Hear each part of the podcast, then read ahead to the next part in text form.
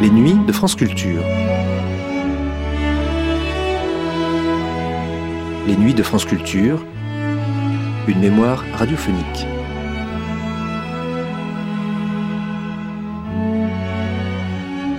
Entre les deux, ce n'était pas l'amour fou, mais François-Marie Arouet et Jean-Jacques se seront au moins accordés sur un point, 1778, l'année où ils s'arrachèrent tous deux à la vallée de larmes qu'est l'existence ici-bas. Aussi, en 1978, les samedis de France Culture pouvaient-ils marquer le bicentenaire des morts synchronisées de Rousseau et Voltaire, avec une grande émission en deux parties, les mettant l'un et l'autre, depuis leur XVIIIe siècle, à l'épreuve des sciences humaines et sociales, propres au XXe siècle. Dans le premier volet de cette émission, Roland Auguet s'entretenait avec Janine Benzod, avec l'historien des idées Jean Starobinski, l'universitaire Sylvain Menant, l'historienne Michel Duché, l'orientaliste Philippe Lavastine et l'ethnologue Georges Ballandier. Entre leurs interventions, lues par les comédiens Jean Bollery et Michel Rulle, se glissaient ici et là quelques-unes des amabilités échangées par Rousseau et Voltaire. Voltaire-Rousseau, à l'épreuve du XXe siècle une émission proposée par Roland Auguet à l'occasion du bicentenaire Voltaire-Rousseau.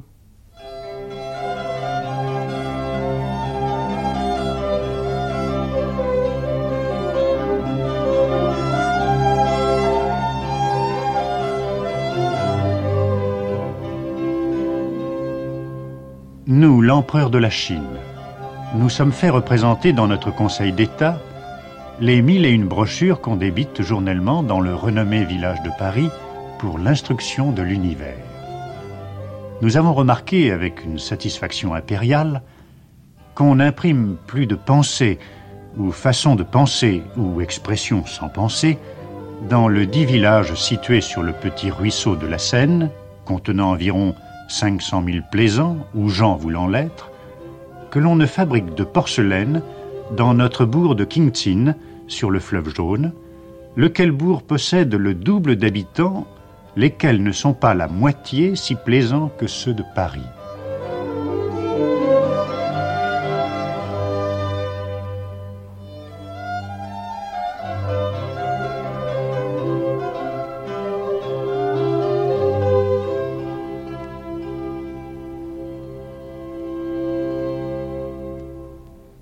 Cet empereur de Chine, qui salue ironiquement la fécondité de l'édition parisienne, c'est Voltaire qui prend une fois de plus le masque d'un personnage à la mode pour attaquer une fois de plus Jean-Jacques, qui venait de publier le projet de paix perpétuel de l'abbé de Saint-Pierre. Que peut-on dire de neuf aujourd'hui en célébrant le bicentenaire de ces deux auteurs? Deux siècles ont passé au crible de leur curiosité et de leur passion. Sur le plan littéraire, sur le strict plan de la connaissance des hommes et des œuvres, probablement peu de choses. Mais il existe un autre champ grâce auquel ces deux auteurs retrouvent une certaine actualité et même une certaine nouveauté, c'est le champ des sciences propres au XXe siècle, des sciences historiques, économiques, ethnologiques et sociales. D'une part, ces sciences, de façon plus ou moins heureuse, ont cherché en Voltaire et en Rousseau des cautions ou des repoussoirs. Et d'autre part, ce qu'elles nous ont appris permet de jeter un regard parfois neuf sur tel ou tel aspect de leurs œuvres. Un exemple. Rousseau, à cause d'un passage fameux du livre 4 des Confessions, qui ne fait d'ailleurs que reprendre plus ou moins la bruyère, passe pour un observateur et un défenseur lucide du monde paysan. Or, des études récentes ont montré qu'on assiste au XVIIIe siècle à une alphabétisation réelle du monde paysan et que Rousseau prend par rapport à ce phénomène une position tout à fait négative. Une réaction anti-paysanne, écrit Emmanuel Leroy-Ladurie dans l'histoire rurale de la France, se dessine chez les penseurs citadins allergiques à l'école du village. Rousseau, par exemple, tolère l'existence des collèges, bibliothèques et universités. mais il refuse l'éducation des campagnards, et il se montre à cet égard plus loquace et plus précis encore que Voltaire. La mobilité sociale ascendante est le cadet de ses soucis, et du reste, il ne la croit guère praticable. Le pauvre, écrit-il, n'a pas besoin d'éducation. Aujourd'hui, c'est à partir de l'anthropologie que nous tenterons cette relecture.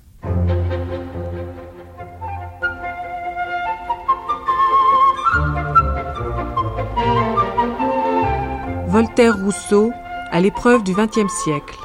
Première partie.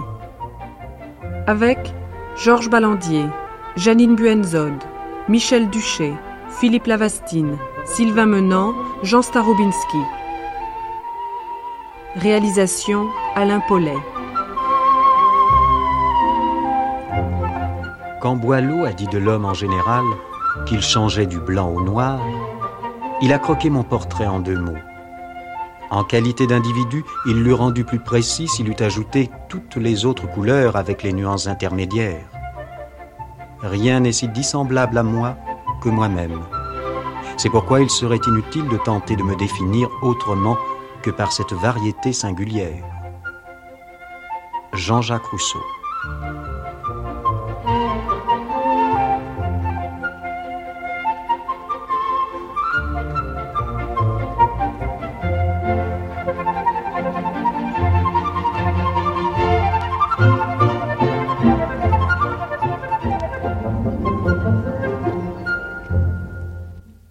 Rousseau se présente comme un personnage unique euh, dont il n'y a pas eu d'exemple et dont on ne retrouvera plus d'exemple. Jean Starobinski. Et en cela, je crois qu'il n'est peut-être pas dans le tort. Il y a en lui euh, tant d'aspects, tant d'éléments, tant de, euh, tant de caractéristiques qu'on ne sait même pas très bien par où commencer. Ce que l'on remarque tout de suite chez Jean-Jacques, c'est une extraordinaire possibilité de se donner entièrement à quelque chose avec une passion complète, en oubliant presque tout le reste, c'est la possibilité d'un emploi massif, d'un investissement massif des énergies psychiques euh, dans une direction ou une autre. Et certes, il y a eu là passablement de changements et beaucoup de mutations chez Rousseau. La mutabilité est aussi une caractéristique importante euh, de Jean-Jacques. Peut-être faudra-t-il même y revenir. Mais euh, si nous suivons le fil du récit de sa vie, euh, nous le voyons d'abord s'engouer pour, pour les romans qu'il lit avec son père à l'établi le soir. Il est tout plein de ce rêve antique, Plutarque et, et les romans du XVIIe siècle. Ensuite, à Bosset, ce sont d'autres choses qui le passionnent. Il faut le voir euh, euh, se passionner euh, pour la construction d'un aqueduc qui va détourner l'eau du noyer de la terrasse. Il va se passionner pour les médailles romaines, puis pour quantité d'autres choses. Ce seront les échecs, ce sera la musique qu'il découvrira soudain, et chaque fois il se donne à plein. Alors derrière ces passions qui sont très diverses, est-ce qu'il y a des constantes? Euh, Rousseau s'est décrit une fois dans le Persifleur comme euh, constant dans sa mutabilité, euh, quelqu'un qui a des âmes hebdomadaires et qui, à la longue, se connaît comme un être de changement. Et pourtant, si nous regardons la façon dont il s'y est pris après l'illumination de Vincennes, il a eu la vision d'un immense système, d'un triste et grand système, comme il le dira une fois, et il a bel et bien développé ce système. Il a eu la patience, l'assiduité de construire une théorie systématique, théorie qui commence avec une philosophie de l'histoire, qui se développe avec une psychologie de l'éducation, qui se renforce par une philosophie politique dans le contrat social. Tout cela est d'une extrême ampleur et d'une extrême cohérence à la fois, avec évidemment quelques problèmes de, de, rapport des parties du système les unes entre elles euh, qui donnent du mal aux commentateurs. Il n'empêche que pour un homme aussi muable, aussi passionné, aussi enclin à tout planter là pour euh, choisir autre chose, c'est un extraordinaire effort de fixation Rousseau nous dit qu'il a voulu une fois fixer ses idées, et Dieu sait s'il les a fixées.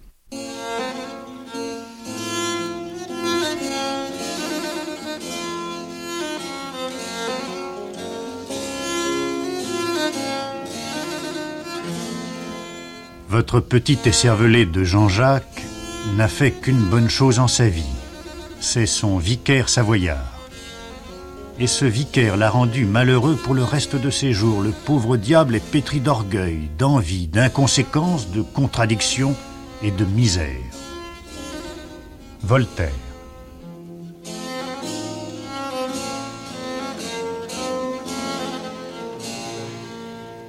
Je crois que le regard d'autrui a joué un rôle considérable dans son expérience enfantine, en particulier à Genève. Convoiter quelque chose ne lui est rien, mais être vu convoitant quelque chose, que son désir appartienne au regard d'autrui, c'est quelque chose qui pour lui est presque intolérable. Et euh, si quelquefois il lui arrive de chaparder, nous dit-il, c'est parce qu'il préfère s'emparer subrepticement de quelque chose que de faire voir son désir. Mais lorsque l'objet du désir se dérobe, Rousseau a un extraordinaire pouvoir de substituer soit une autre méthode pour s'emparer de l'objet du désir, de, de changer d'approche, ou bien de changer d'objet du désir.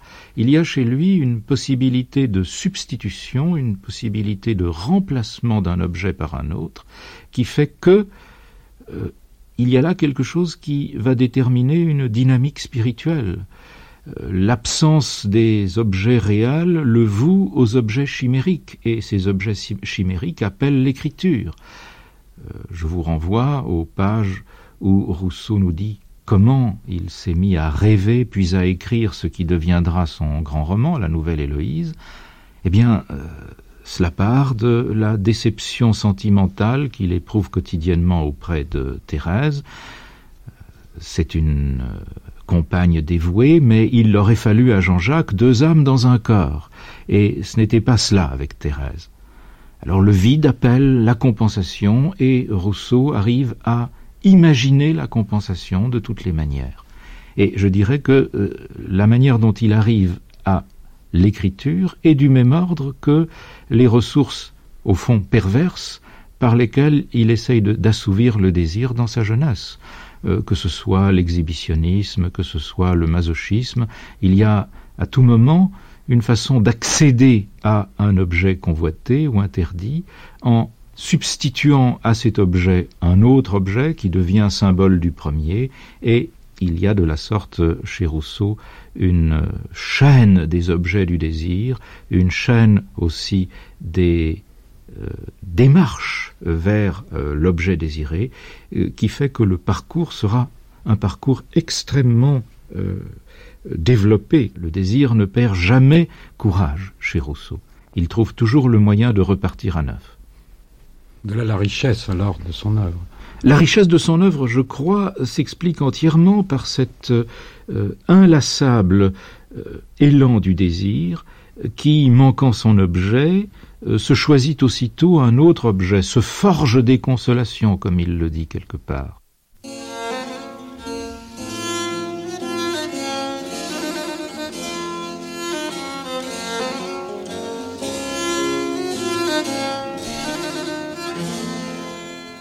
Noir, ingrat, faux dans ses idées, dans ses sentiments, dans ses actions.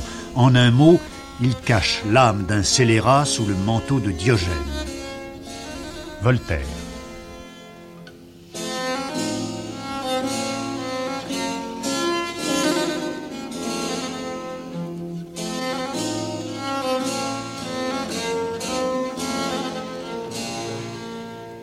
D'autre part, je crois que l'on pourrait trouver aussi quelques dénominateurs communs euh, pour compléter le portrait de Rousseau entre les écrits autobiographiques et les écrits euh, de théorie, euh, de doctrine. Et l'un des dénominateurs communs que j'ai essayé de mettre en évidence dans le livre que j'ai intitulé La transparence et l'obstacle, c'est le goût de l'immédiateté le goût du contact immédiat avec la nature, avec autrui, avec Dieu. Donc euh, l'impatience face aux intermédiaires, face aux obstacles qui s'interposent dans la communication. Mais comme ces obstacles ne sont pas euh, éliminables du premier coup, alors tout l'élan du désir, c'est précisément de récupérer l'immédiateté par un effort redoublé. La réflexion est condamnée par Rousseau, mais un redoublement de réflexion permettra de trouver l'immédiateté que la réflexion avait compromise. Il y a euh, chez Rousseau toute une, euh, je dirais tout un système euh, consistant à, mettre de son côté ce qui d'abord avait été contre lui. Euh, j'appelle cela le système du remède dans le mal. Et je crois qu'on trouverait cela dans de très nombreux euh, passages de Rousseau. Il suffit de les rapprocher. Euh, lorsque Rousseau parle des arts et des sciences, il les condamne dans le premier discours. Mais à la fin du premier discours, il sent bien qu'on va lui demander s'il faut revenir à la barbarie, et Rousseau répond non. À partir de maintenant, nous sommes allés trop loin et il faut que les arts et les sciences nous servent au moins de palliatif, que les mots que les arts et les sciences ont suscités soient euh, tant bien que mal, euh, sinon guéris, du moins amendés par les arts et les sciences. Et il reviendra sur cette, sur cette image, il utilisera même à son propos des métaphores médicinales, euh, cela se passe avec les arts et les sciences comme avec euh, la chair de certains animaux venimeux euh, qui peut servir à guérir leurs morsures, ou comme avec ce qu'a fait la Providence en plaçant à côté des plantes vénéneuses des plantes salutaires. Est-ce que cette psychologie est proche de celle de Baudelaire? Baudelaire accepte de faire face au péché, tandis que Rousseau s'efforce inlassablement d'effacer en lui le sentiment de la faute. Il cherche inlassablement à s'innocenter. Ce qui fait que euh, Rousseau apparaîtra comme un personnage très douteux à Baudelaire. Rousseau apparaît comme un personnage euh, abominable, comme Georges Sand, puisque euh, Rousseau déclare que l'homme est bon.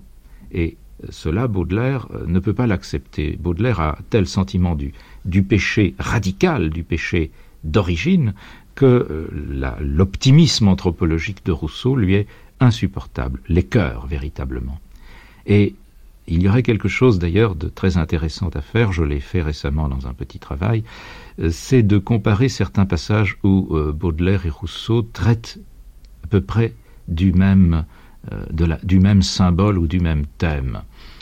je veux je pense tout particulièrement à un poème en prose de Baudelaire qui s'appelle Le Gâteau, où un voyageur arrivé dans un paysage sublime voit apparaître un petit mendiant, lui donne charitablement du pain, mais un second petit mendiant apparaît, les deux enfants se battent, se battent euh, jusqu'à la disparition complète de ce pain blanc euh, qu'ils appelaient du gâteau. Et euh, le paysage s'assombrit, reste euh, sur ce fond merveilleux de paysage pyrénéen avec un lac sublime, euh, la noire image de la bataille des petits-enfants qui se sont disputés jusqu'à disparition, jusqu'à émiettement de ce morceau de pain distribué. Eh bien, dans la neuvième rêverie, on voit Rousseau décrire comment, à la chevrette, les riches, les amis de monsieur et de madame d'Épinay, euh, jette à des paysans des pains d'épices, les paysans se battent, et la scène ressemble extraordinairement à celle que décrit Baudelaire. Il est possible que Baudelaire se soit souvenu de Rousseau en décrivant la bataille des enfants. Les paysans se battent et euh, les pains d'épices s'émiettent eux aussi dans, la boue.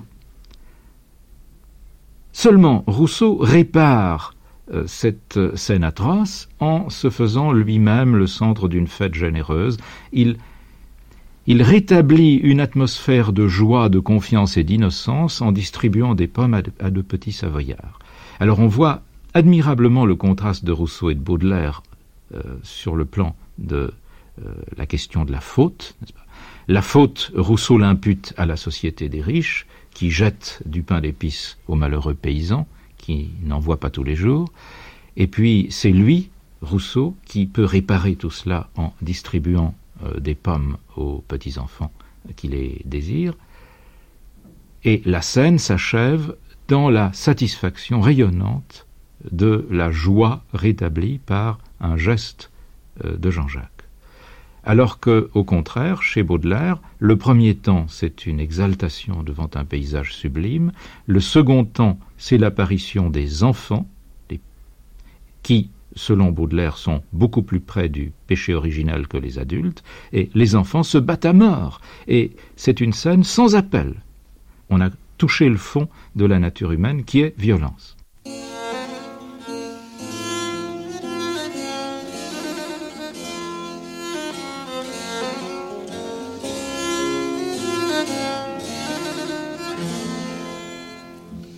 Jean-Jacques est un méchant fou qu'il faut oublier. C'est un chien qui a mordu ceux qui lui ont présenté du pain.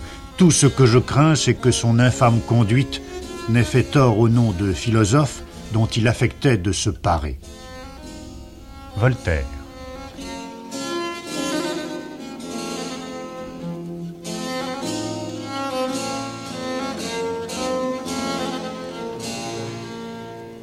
Il m'a semblé que même au niveau du style, on peut souvent rencontrer chez Rousseau cette euh, vision des trois temps, provocation, réponse, conséquences non maîtrisées, aussi bien dans l'histoire humaine que dans l'histoire personnelle.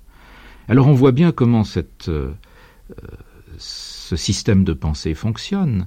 C'est un système de pensée qui vise à rejeter la faute au dehors, s'il y a du mal, ce n'est pas ma faute, ce n'est pas la faute de la nature, c'est la faute tout au plus de ce qui a détraqué la nature, mais en tout cas ce n'est pas ma faute. Et les conséquences qui résultent d'une réponse adéquate, eh bien, elles surviennent par une espèce de fatalité qui fait que euh, on peut se disculper.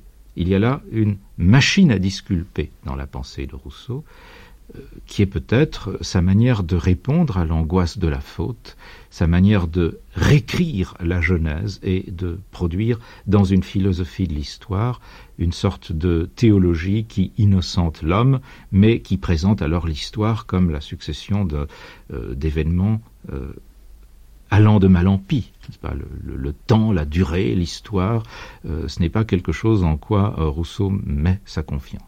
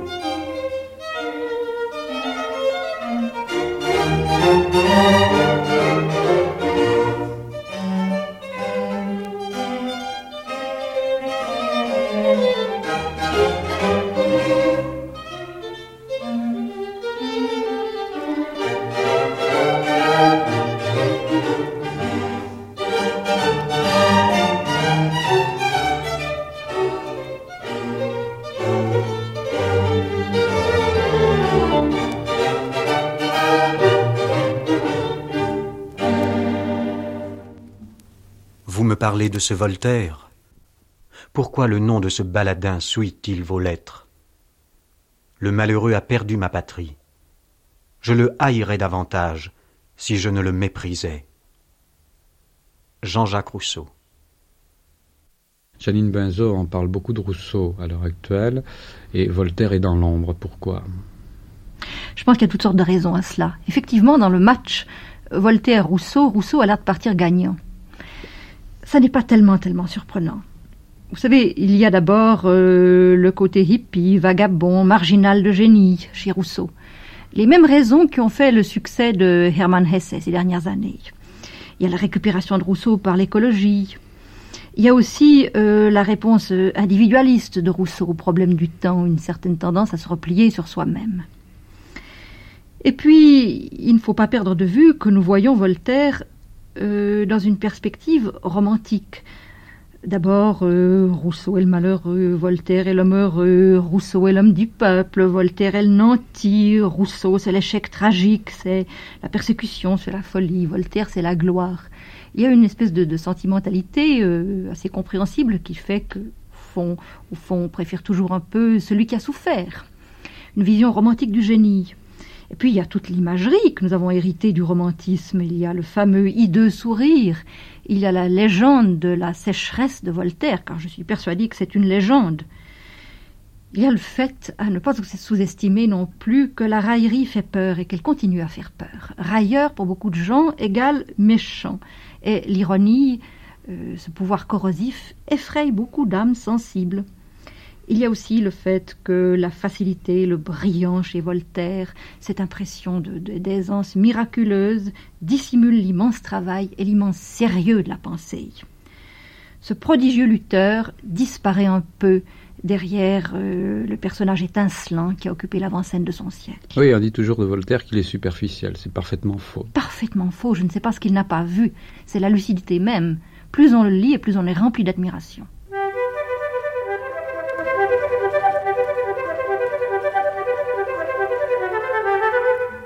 Ce fanfaron d'impiété, ce beau génie et cette âme basse, cet homme si grand par ses talents et si vil par leur usage.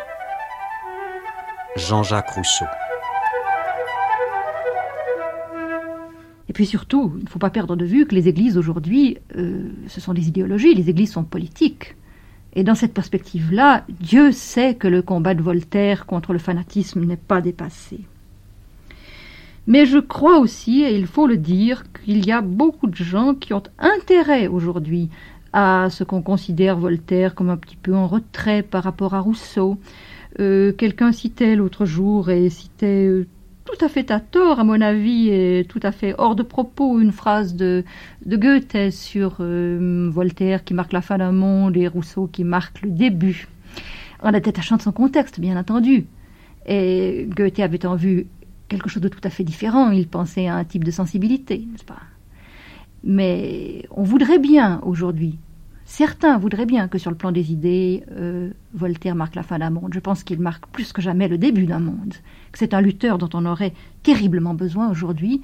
Seulement, Rousseau, euh, le pauvre Rousseau n'aurait pas voulu cela. Lui qui est aussi un écrivain explosif, Rousseau est utilisé à des fins passablement démobilisatrices, il faut le dire. Qu'appelez-vous démobilisatrice Politiquement démobilisatrice.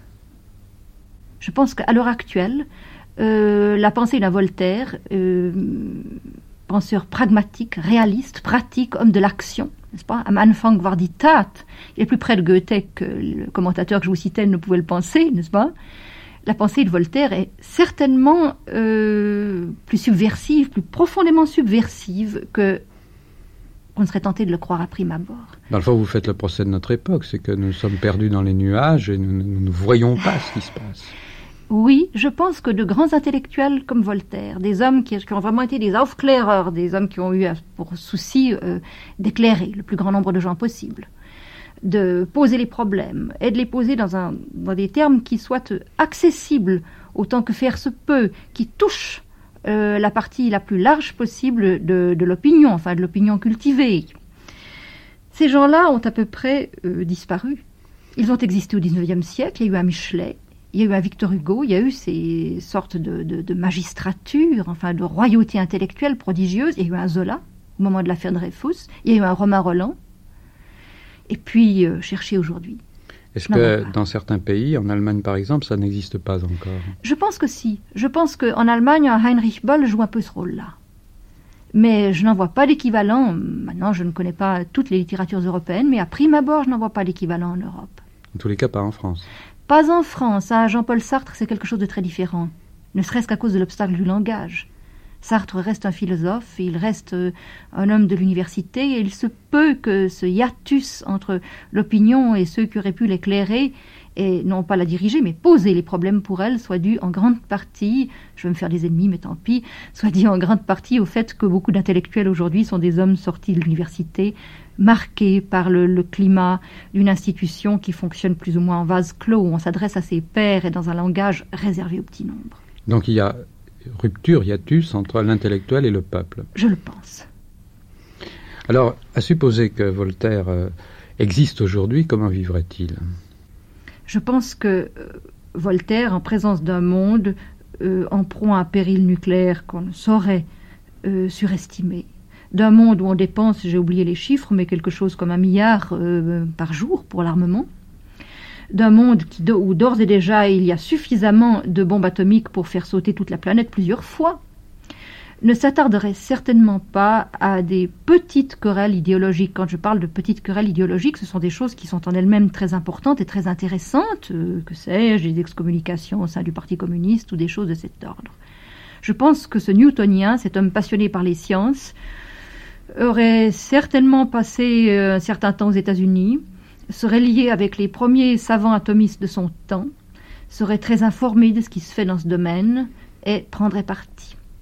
Je pense que Voltaire serait axé sur le combat qui va se livrer, qui devrait se livrer autour de la protection de l'environnement, de l'épuisement des matières premières, de l'épuisement des ressources en énergie, de la pollution, de l'inégalité croissante entre pays riches et pays pauvres, je pense que Voltaire ne fermerait pas les yeux et ne hausserait pas les épaules devant ce genre de problème, que Voltaire ne serait en tout cas pas l'homme du après nous le déluge.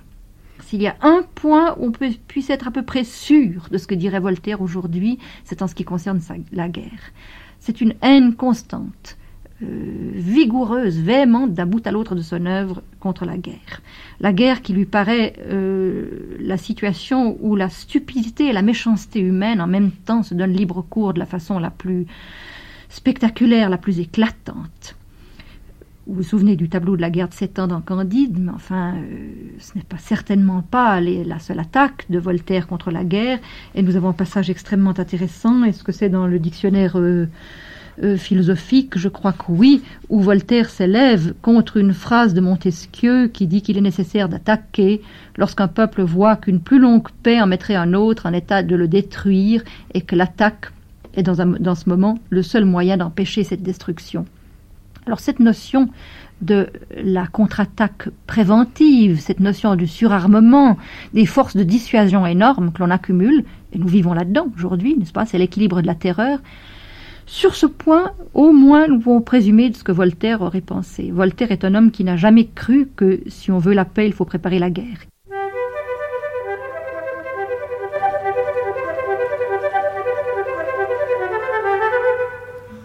Je ne vous aime point, monsieur. Vous m'avez fait les mots qui pouvaient m'être les plus sensibles.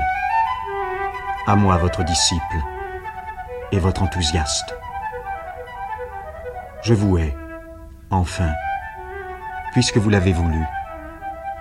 Mais je vous hais, en homme encore plus digne de vous aimer, si vous l'aviez voulu. De tous les sentiments dont mon cœur était pénétré pour vous, il ne reste que l'admiration qu'on ne peut refuser à votre beau génie et l'amour de vos écrits. Dernière lettre à Voltaire, 17 juin 1760.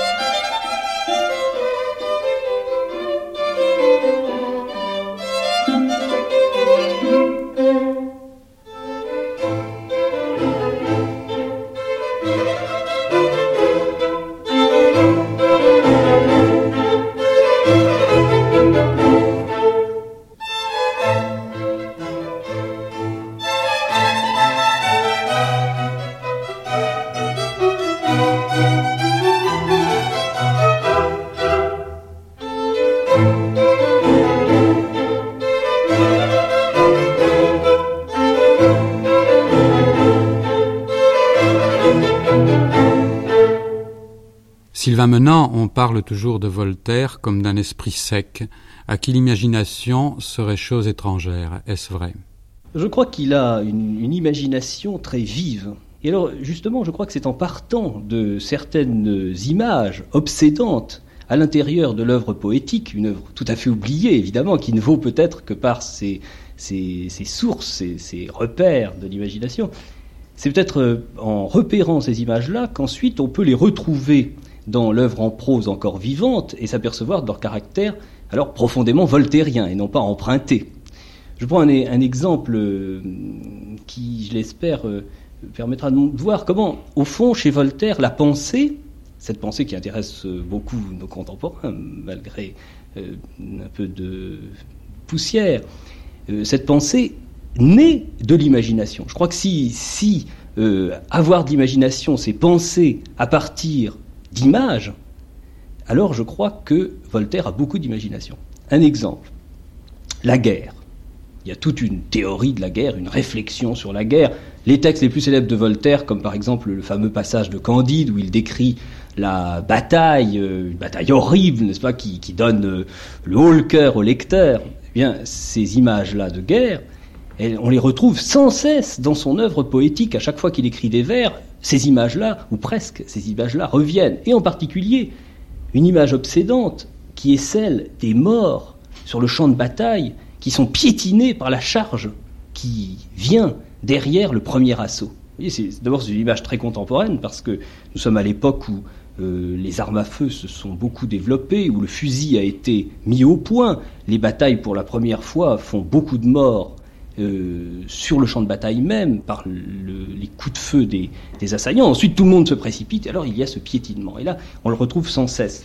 Euh, par exemple, lorsqu'il écrit sur la bataille de Fontenoy, qui est une grande victoire française, mais où il y a eu des milliers de morts, une dizaine de milliers de morts, en comptant les amis et les ennemis, il décrit la bataille, et puis alors, soudain, il s'arrête comme, comme pris par une sorte de hantise, et il s'écrit Ah, c'est assez de sang, de meurtre, de ravage, et voici l'image obsédante, sur des morts entassés, c'est marcher trop longtemps. Et ce vers-là, enfin, je pourrais en citer beaucoup, c'est chaque fois que la guerre revient dans ces vers, c'est cette image des morts piétinés qui revient. C'est l'image aussi que l'on retrouve dans Candide, qui voit passer les armées dans les deux sens, qui voit les pieds des armées passer sur lui.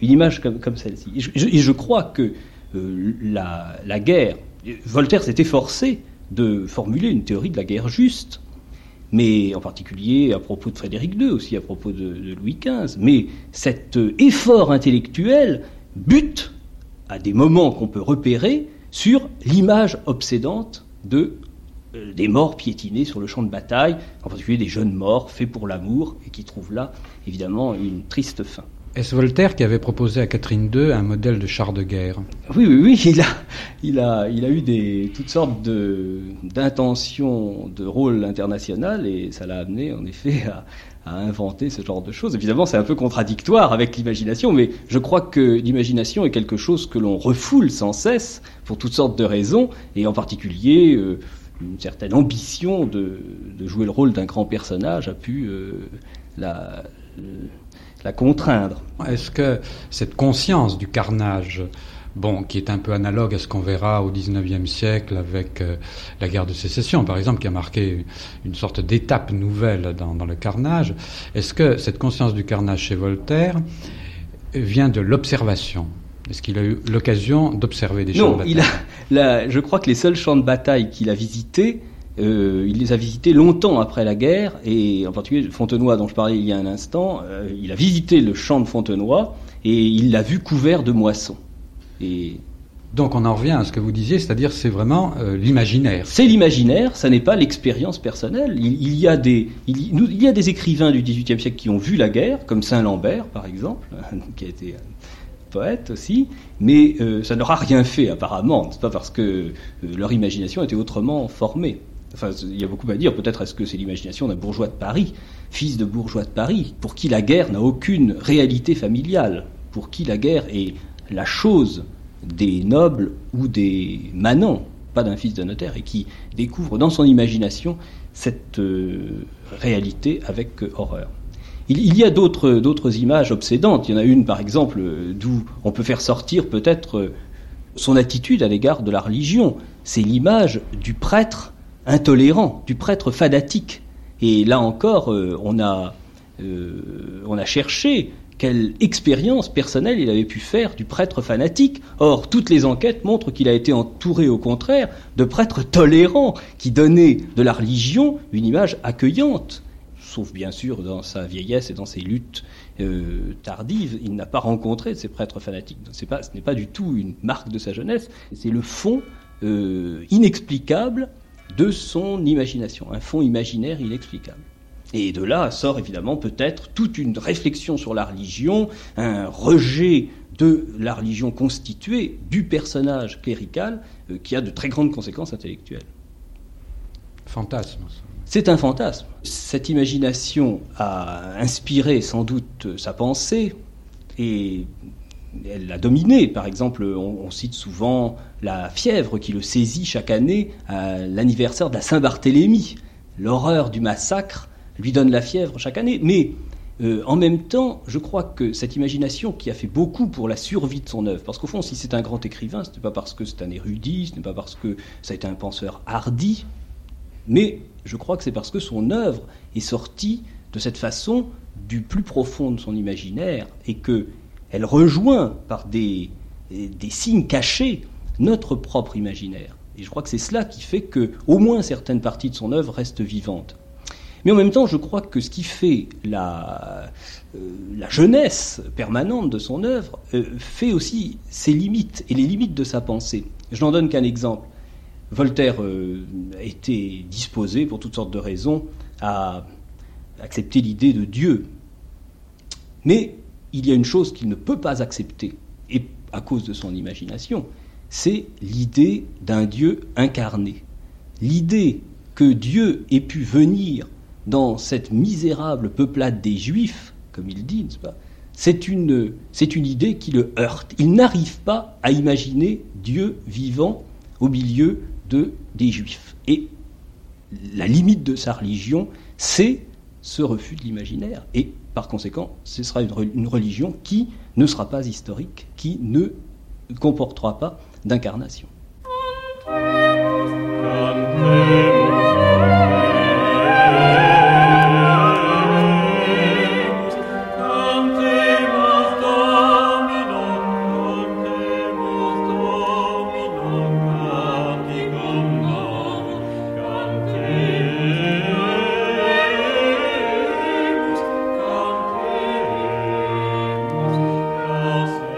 Ce n'est plus aux hommes que je m'adresse, c'est à toi, Dieu de tous les êtres, de tous les mondes et de tous les temps. S'il est permis à de faibles créatures perdues dans l'immensité et imperceptibles au reste de l'univers, d'oser te demander quelque chose à toi qui as tout donné, à toi dont les décrets sont immuables comme éternels, daigne regarder en pitié les erreurs attachées à notre nature que ces erreurs ne fassent point nos calamités. Tu ne nous as point donné un cœur pour nous haïr et des mains pour nous égorger. Fais que nous nous aidions mutuellement à supporter le fardeau d'une vie pénible et passagère. Que les petites différences entre les vêtements qui couvrent nos débiles corps, entre tous nos langages insuffisants, entre tous nos usages ridicules, entre toutes nos lois imparfaites, entre toutes nos opinions insensées, entre toutes nos conditions si disproportionnées à nos yeux et si égales devant toi, que toutes ces petites nuances qui distinguent les atomes appelés hommes ne soient pas des signaux de haine et de persécution.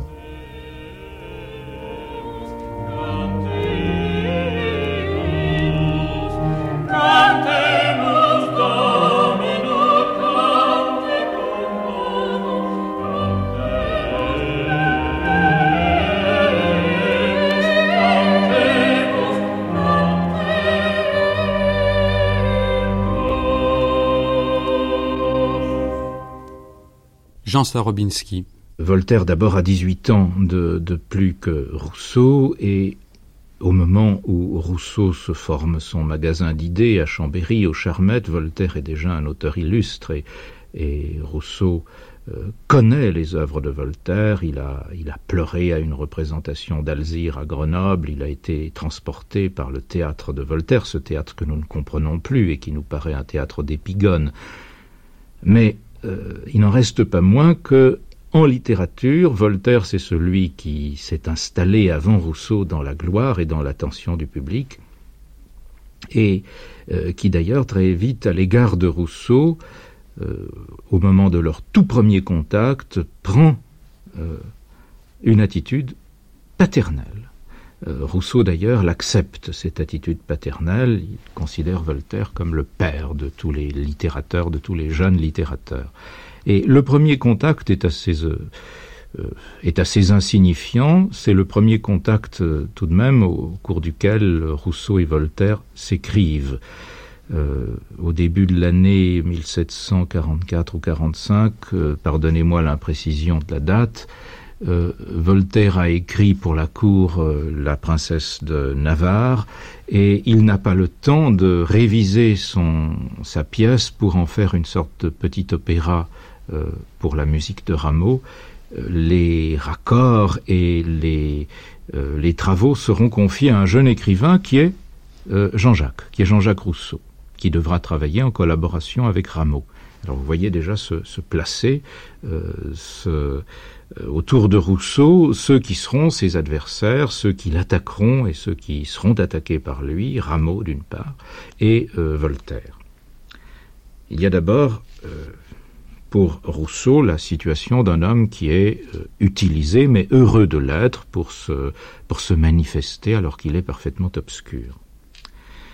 Mais si nous suivons la série des écrits de Rousseau, nous nous apercevons qu'il ne perd jamais euh, de vue euh, Voltaire. Le discours de l'inégalité ne comporte, me semble-t-il, pas de traits euh, dirigé contre Voltaire. Cependant, euh, Rousseau adresse son discours à Voltaire, euh, qui lui répond une lettre ironique. C'est là que Voltaire dit que Rousseau donne envie de marcher à quatre pattes, et Rousseau répond assez respectueusement une lettre dans laquelle il se justifie, et dans laquelle d'ailleurs il évoque l'activité littéraire qui est devenue pour lui euh, un remède dans le mal, le fer qu'il faut laisser dans la plaie, car si on l'arrachait, euh, on en mourrait. Mais en 1755, Voltaire publie euh, le poème sur le désastre de Lisbonne, s'élève contre le système de l'optimisme et contre le système de la providence de Pope de Leibniz, Comment se fait-il qu'une nature euh, bienveillante ou qu'une providence qui a le souci du bonheur des hommes laisse advenir de telles euh, atrocités, de tels désastres que ce tremblement de terre et la mort de tant d'hommes?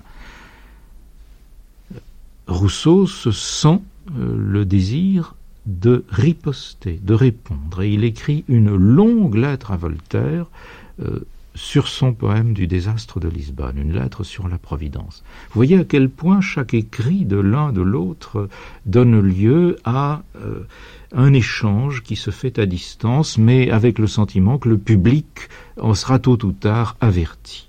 Euh, Rousseau ne rend pas sa lettre sur la Providence publique, mais il en remet des copies à quelques amis, dont Grimm, euh, qui s'empresse de la faire divulguer à Berlin. Et je crois que le premier grand conflit de Rousseau et de Voltaire euh, s'éveille au moment où Voltaire, installé à Genève, au délice, châtelain de Tournai par ailleurs, s'ingénie à faire jouer la comédie à Genève, veut la jouer lui-même avec quelques amis, et euh, pour ce faire manipule le mot est peut-être un peu fort, son ami d'Alembert pour qu'il introduise dans l'encyclopédie un grand article Genève qui gênera les pasteurs genevois en les décrivant comme des sociniens, comme des gens qui ne croient pas à la divinité du Christ, mais en ajoutant surtout un grand paragraphe sur l'avantage que tirerait Genève à supprimer son interdiction du théâtre. Genève pourrait avoir et de bonnes mœurs et un théâtre et devenir ainsi la métropole européenne des arts. Euh, cela, Rousseau le ressent comme une espèce d'affront personnel. Il a l'impression que cet homme qui est venu s'installer dans sa patrie euh, lui confisque quelque chose qui lui appartient, c'est-à-dire l'image de la Genève vertueuse de son père. Il y a là quelque chose comme un conflit entre les images paternelles qui euh, peut-être intervient, et Rousseau, dans le plus grand secret, se met à écrire sa lettre à d'Alembert sur les spectacles, avec la conviction que le paragraphe sur le théâtre a été probablement, euh, sinon écrit par Voltaire, du moins dicté par lui. Et euh, en ne faisant que nommer Voltaire avec éloge, en évoquant même la possibilité que Voltaire écrive à Genève des pièces républicaines, des pièces morales et vertueuses, en fait, euh, la lettre tout entière est une lettre pour chasser en quelque sorte l'influence corruptrice de Voltaire de Genève. Et euh, de cela, euh, Rousseau s'en est ouvert parfaitement clairement à quelques-uns de ses correspondants. Il l'a dit, il a maintes fois dit qu'il savait parfaitement qu'il écrivait à d'Alembert, mais par-dessus la tête de d'Alembert qu'il s'en prenait à Voltaire. Je n'ignorais pas, écrit-il à son ami Verne, que l'article Genève était en partie de M. de Voltaire, quoique j'ai eu la discrétion de n'en rien dire. Il vous sera aisé de voir par la lecture de l'ouvrage que je savais, en l'écrivant, à quoi m'en tenir. Et dans le cours de la correspondance qu'il entretient avec des amis genevois, euh, Rousseau devient de plus en plus véhément et violent contre euh, l'influence corruptrice de Voltaire. Et c'est là, me semble-t-il, que les choses commencent à se gâter assez fort. Ce qui frappe quand même dans le, dessin d'ensemble euh, que vous venez de nous donner, c'est une certaine modération de la part de Rousseau, puisque bon, vous nous dites que il faut attendre l'affaire de Genève. Bon, c'est une affaire de territoire mental, hein, en quelque sorte, le moment où Voltaire. C'est une mère qu'on se dispute, n'est-ce pas? C'est une mère patrie qui a été accaparée par le mauvais mari. Oui. Parce que dans la fameuse lettre qu'on cite toujours de Voltaire à Rousseau à propos du discours sur l'inégalité, il y a quand même de la part de Voltaire une extrême mauvaise foi, d'abord des méchancetés assez considérables. Il faudrait venir brouter, euh, non, boire le lait de nos vaches. et puis alors, surtout, Voltaire déforme la pensée de Rousseau d'une façon caractéristique, puisqu'il lui fait dire qu'il faudrait retourner à l'état sauvage, ce que euh, Rousseau n'a jamais voulu dire, etc. Alors, Justement, euh, ce qui me paraît hum, à souligner, c'est que euh, Rousseau n'est pas réagi violemment contre cette lettre. Il s'est retenu, en effet. La lettre euh, à laquelle, par laquelle il, il, répond à Voltaire à ce moment est une lettre déférente et une lettre de justification patiente et non, et non pas du tout une lettre insolente comme il aurait pu tenter d'en écrire ou être tenté d'en écrire. On a l'impression qu'il s'est retenu à ce moment. Et c'est après s'être longtemps retenu que euh, cet aveu aussi clair de, euh, de haine, je ne vous aime point, monsieur, éclate.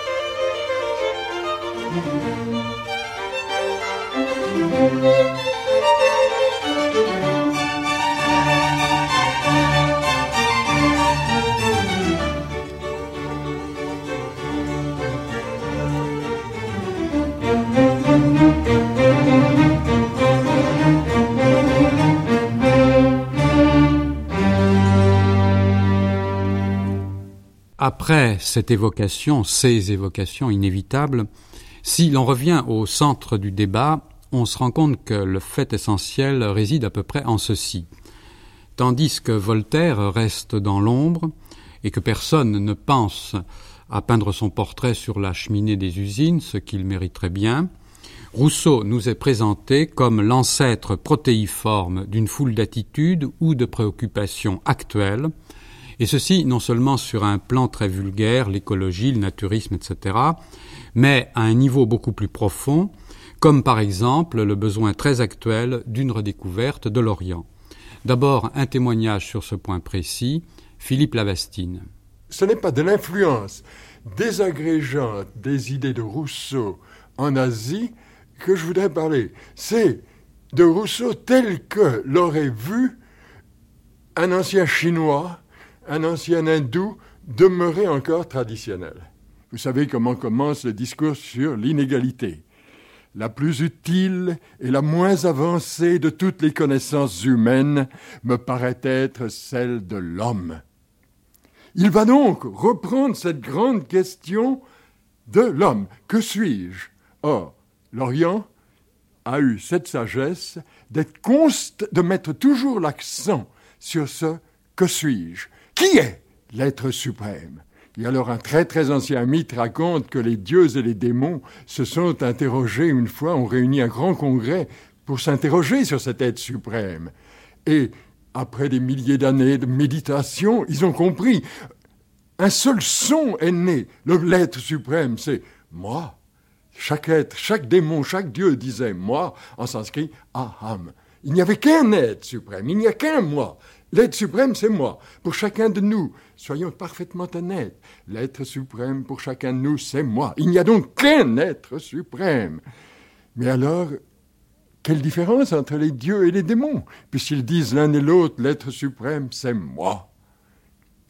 Et alors, c'est à ce moment-là, selon le mythe, que l'on vit la différence, parce qu'ils préparaient des petits pains, ou plutôt des gâteaux, pour faire une offrande à cet être suprême.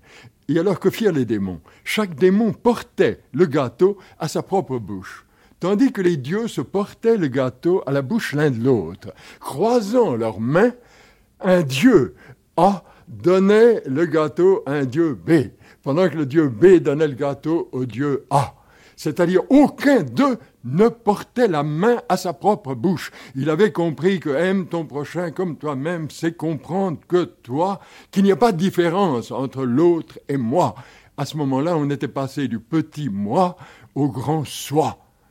Et toutes ces questions se trouvent chez Rousseau. Mais il est hors d'état de répondre. Et tout son drame est celui-ci. J'ai connu le Dieu, j'ai connu le soi, quand j'étais tranquille, quand j'étais paisible dans la nature. Cette nature qui a été perdue. maintenant, les gens sont venus. La société est venue. Société de marionnettes. Tout ça a été perdu. Alors, je reprends. Entre l'Orient et l'Occident, la grande différence est celle-ci. Notre Occident moderne a beaucoup avancé les sciences de la nature. Il est devenu, comme le disait Descartes, maître et possesseur de la nature. Pas complètement, mais à beaucoup d'égards, nous sommes des maîtres de la nature. La nature ne pose plus de problème, mais l'homme est devenu le problème. Et alors là encore, nous allons trouver chez Rousseau des intuitions de ce grand tout, des intuitions de ce moi commun. Il s'appelait d'ailleurs lui-même l'oriental. Je suis oriental. N'oublions pas que 1697, les jésuites publient un Confucius Sinarum Philosophus qui contient énormément de renseignements sur la philosophie chinoise et Rousseau avait lu ces choses. Eh bien, d'où vient toute cette haine? Si l'on veut réfléchir, essayer d'aller au fond du problème, on voit que toute une France catholique se révolte contre le citoyen de Genève, contre la cité de Calvin, où l'on n'a pas voulu séparer la morale et la politique. Il y avait, avec le système catholique, une séparation bien nette entre l'Église et l'État. Avec le système protestant, qui sera celui de Calvin, et qui voudra se prolonger dans notre époque avec le marxisme, il ne peut plus y avoir de différence entre Église et État entre dire et faire. Avec le beau système de l'Église et de l'État, les uns disent le bien, c'est l'Église, et les autres font le mal, c'est l'État. Et personne ne peut le leur reprocher parce que ce sont deux entités complètement différentes. Le Christ a dit Mon royaume n'est pas de ce monde. Oh, ce n'est pas vrai du tout. Le Christ n'a jamais dit ça. Il a dit Ma seigneurie, mon règne ne vient pas de ce monde d'en bas, il vient du monde d'en haut. Notez bien d'ailleurs que Joseph de Maistre le savait, que Bossuet le savait. Il ne faut pas traduire le mot Basileia où? C'est la seigneurie de Dieu ou la, la seigneurie du ciel. Alors, si on hait Rousseau pour ne pas avoir admis que dans les rapports politiques il n'y ait pas de morale, on hait évidemment tout l'Orient. Parce que l'Orient n'a jamais connu notre distinction de l'Église et de l'État. Alors Rousseau a tous ces problèmes dans la tête et il écrit le dernier chapitre du contrat social dans le livre 4 où il dit qu'il n'y a qu'une solution, c'est le souverain, c'est le roi pontife. Or, c'est cette solution qui va venir avec les idées socialistes et qui pourra prendre toutes les formes monstrueuses que vous voudrez. Je suis le dernier à vouloir défendre Rousseau dans ses fils qui seront Robespierre qui seront Saint-Just, qui seront Proudhon, qui seront Marx, qui seront Staline, qui seront Mao, qui seront les Cambodgiens, il est hors de doute que le totalitarisme, dans un sens, aura une source chez Rousseau. Mais comme l'Inquisition a pu avoir une source dans l'enseignement de Jésus. Et il est aussi monstrueux de faire un reproche à Rousseau de ses conséquences, des conséquences de certaines de ses idées.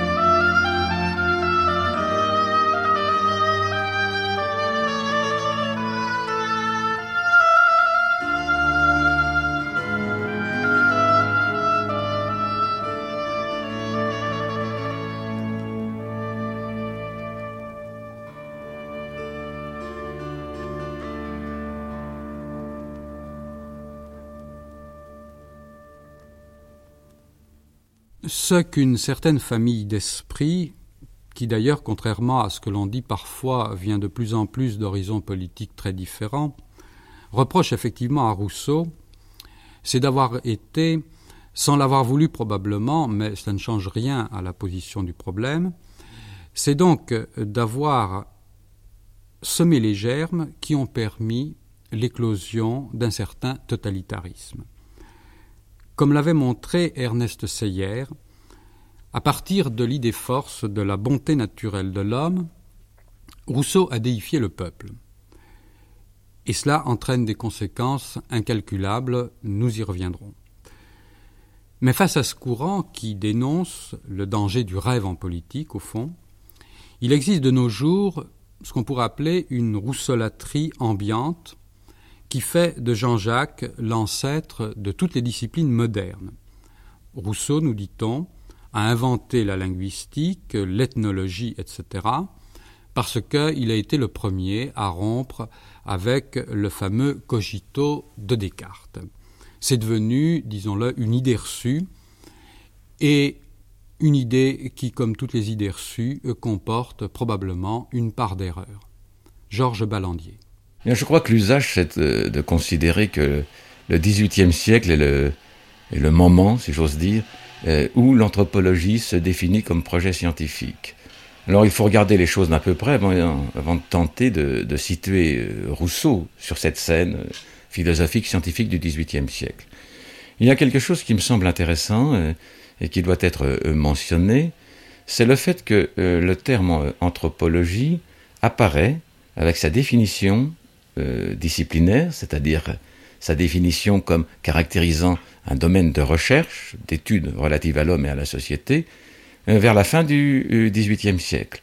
C'est un, théologien de, Lausanne, euh, Chavannes, personnage très, très discret, dans l'histoire n'a guère conservé le souvenir tout de même, sauf pour cela peut-être, qui établit le projet d'une anthropologie, d'une anthropologie qui est une description euh, de l'homme dans, euh, dans sa nature physique, mais aussi dans ses sociétés, ses cultures, euh, ses créations, et notamment ses créations linguistiques, avec la diversité des langues. Et ce qui est peut-être encore plus intéressant hum, d'indiquer, c'est le fait que Chavannes publie ses textes au moment même où Buffon publie son histoire naturelle de l'homme. Donc, euh, vous le voyez, il y a là des repères, des repères qui nous renvoient, euh, en gros, à la fin du, XVIIIe du XVIIIe siècle, vers euh, un peu avant 1780.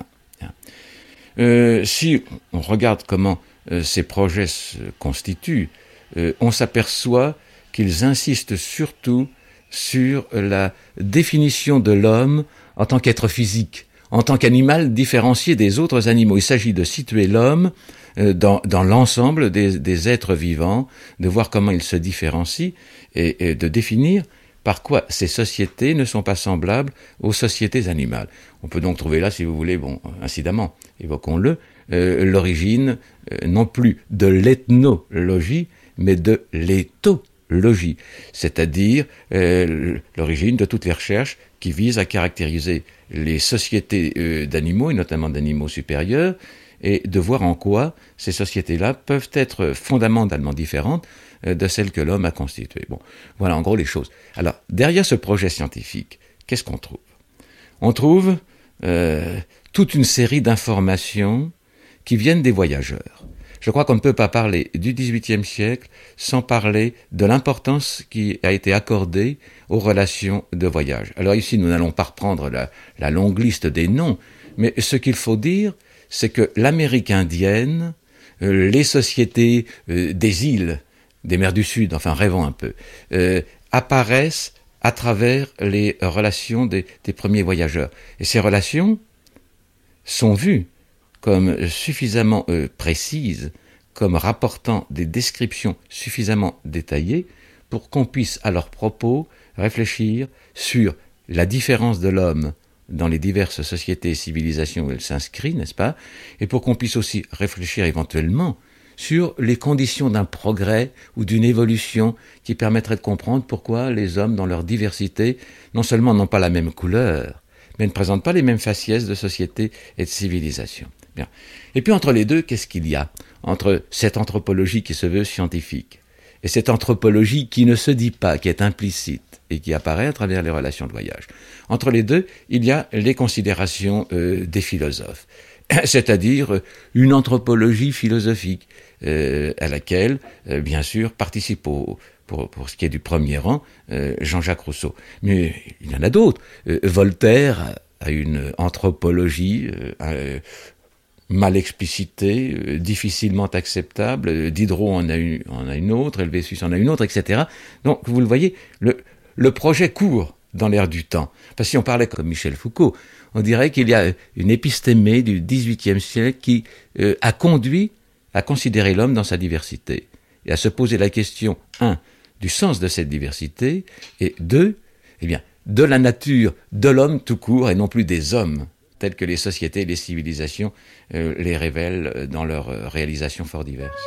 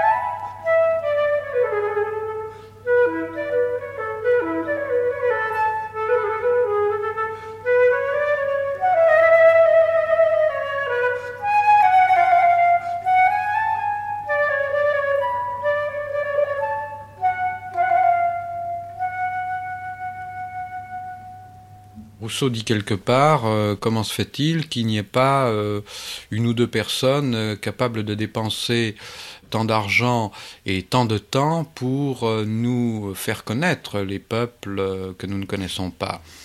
Donc, en somme, ce qu'il dit là, en fait, ça a été fait. ce, qu'il propose de faire, ça a été fait par ces voyageurs dont vous parliez. Ça a été fait en partie par ces voyageurs qui ont été évoqués, en partie seulement. Ce que, Rousseau souhaitait, au bout du compte, c'était euh, ce que vous venez d'évoquer à l'instant, une sorte de mécénat. Bien. Mais pour quelle fin? Euh, Un mécénat qui permettrait euh, d'établir le tableau des sociétés et des cultures humaines. Et justement, à partir de ce tableau, comme on a fait un recensement, si vous voulez, des éléments naturels les plus simples pour parvenir à une science de la matière, eh bien ici, il conviendrait, à partir de ce tableau des sociétés humaines, euh, de jouer à la fois sur les différences et les similitudes, les propriétés communes, pour voir ce qui permet de définir à la fois la société et non plus les sociétés, sur leurs visages très différents, et l'homme et non plus les hommes sur leurs expressions euh, historiques, euh, sociales et culturelles très diverses. Alors, cette tâche-là n'était pas véritablement entreprise. Alors ce qu'il est peut-être intéressant de voir, c'est comment euh, Rousseau euh, en a défini le projet. Alors je crois qu'ici, je serai moins enthousiaste que euh, certains de mes collègues ou certains de mes aînés. Et il était de bon ton à une époque de remonter la généalogie et d'aboutir à, la paternité Rousseau.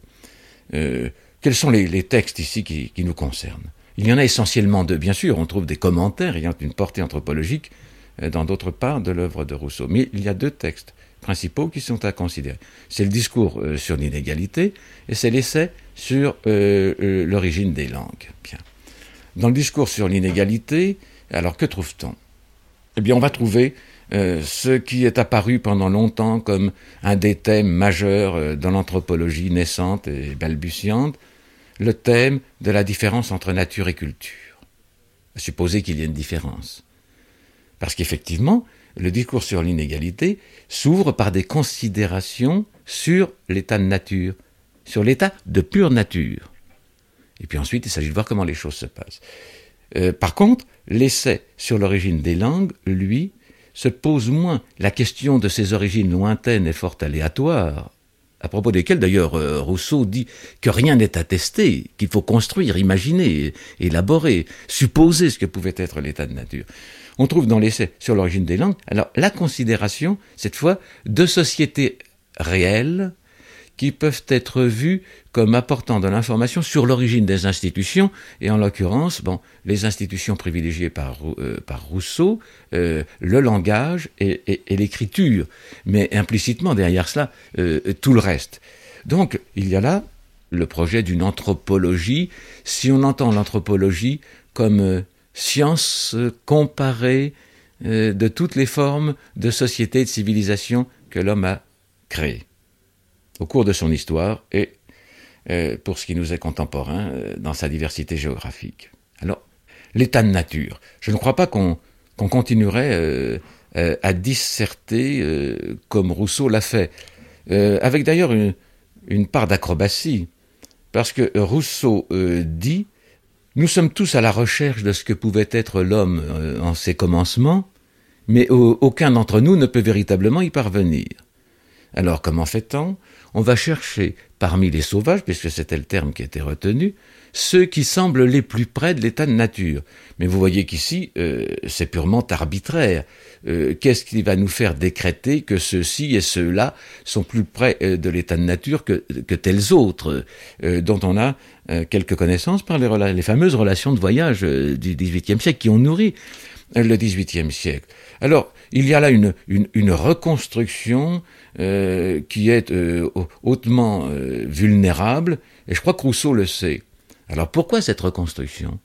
Ça n'est pas tellement pour retracer l'évolution des sociétés humaines, n'est-ce pas, que pour soutenir la thèse que le projet social a fini par embarquer très tôt de mauvaises manières et a provoqué une dégradation de ce qui était initialement donné à l'homme vivant en collectivité, vivant en société. Si bien que, euh, lorsqu'il s'agit de Rousseau, il y a une confusion qui ne doit pas être euh, faite, c'est celle entre l'état de nature et l'état sauvage. Hein. Pour Rousseau, la plupart des sociétés connues à travers les descriptions, les relations de voyageurs, ce ne sont pas des sociétés de l'état de nature.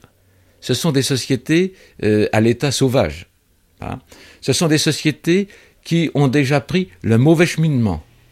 Ce sont des sociétés qui sont déjà dégradées, pour lesquelles, dans lesquelles, pardon, le bonheur et l'innocence de l'homme, alors je vais parler comme Rousseau, euh, sont altérés et, et mis en cause. Car c'est au fond cela la thèse principale que, Rousseau euh, veut soutenir, n'est-ce pas. Euh, Il veut, par rapport à un état de bonheur et d'innocence première, montrer les dérivations, les dégradations qui font que la société n'a pas réalisé ce qu'on attendait d'elle, et qu'au fond elle a perverti plus qu'elle n'a apporté d'amélioration. ceci, c'est une présentation fort schématique, mais nous n'avons guère le temps d'entrer dans le, dans le détail des choses. Alors des anthropologues, euh, dont certains de renom, comme Lévi-Strauss, ont voulu voir euh, dans cette position euh, la première considération relative à nature et culture. Bien, je crois que cette considération, si on la rapporte à l'anthropologie présente, n'apparaît guère pertinente. Je veux dire que nous ne sommes plus aussi sûrs que, que c'était le cas il y a 30 ou 40 ans qu'il faille établir une coupure entre les deux registres, donc une séparation entre les deux termes. Hein. Et nous sommes bien davantage euh, sensibles euh, à la communication des deux registres. Alors déjà sur ce, sous cet aspect, si vous voulez, euh, l'apport de Rousseau est assez pulvérisé. Il y a encore autre chose qui peut concerner l'anthropologue dans l'œuvre de Rousseau, et qui reporte cette fois plus euh, à l'essai sur l'origine des langues euh, qu'au discours sur l'inégalité. C'est tout ce qui est relatif à l'évolution. Au bout du compte, Rousseau se pose des problèmes qui étaient des problèmes que le XVIIIe siècle se, posait avec force, n'est-ce pas? À savoir toute la question de l'évolution des sociétés humaines. On suppose, enfin on suppose, on affirme, qu'elles sont inégales dans leur performance, alors il faut expliquer euh, ces inégalités dans le, cheminement historique. Et c'est pour cela que Rousseau retrace euh, un certain euh, procès d'évolution, qui est d'ailleurs pour lui plus, plus parce que Rousseau ne peut pas s'empêcher de mettre partout des jugements moraux, c'est par là qu'il n'est pas d'ailleurs fondateur de science. Euh, euh, des procès d'évolution qui sont plus pour Rousseau l'histoire d'une régression sous l'aspect de la morale, de la manière d'être de, l'homme, de la qualité de l'homme, que l'histoire d'un progrès, n'est-ce pas? Alors, ceci a conduit Rousseau à se poser la question de l'origine des institutions. Alors, sous cet aspect, il a eu effectivement une postérité mais certainement pas celle des anthropologues du XXe siècle, siècle durant lequel se fonde véritablement l'anthropologie comme savoir scientifique, mais celle des théoriciens sociaux du XIXe siècle. Pour moi, la filiation de Rousseau, c'est Engels, d'une certaine manière, peut-être plus que les anthropologues dits scientifiques ou qui se veulent scientifiques du XXe siècle. Pourquoi? Eh bien, parce que euh, je trouve qu'il y a un rapport évident d'ailleurs qui est reconnu entre l'origine euh, de la famille, de la propriété privée et de l'État, l'ouvrage d'Engels, d'ailleurs fort médiocre euh, et fort vulnérable, et puis les considérations euh, de Rousseau sur l'origine des institutions, à commencer par l'institution des institutions, hein, sans laquelle les autres ne sauraient être, à savoir le, langage. Si les hommes ne communiquent pas, le reste ne peut pas apparaître. Euh, on est donc là dans davantage dans, un registre qui trouve son, son, épanouissement et peut-être aussi sa fin euh, au XIXe siècle euh, que sur un registre qui annoncerait l'anthropologie scientifique du XXe siècle. Voilà très grossièrement comment je, je, situerai les choses, marquant un peu ma réserve à l'égard de, l'usage, de, de, la routine qui veut qu'on impute à Rousseau l'essentiel. Ce qui ne retire rien à l'admiration que j'ai pour l'œuvre de Rousseau, mais pas sous cet aspect-là.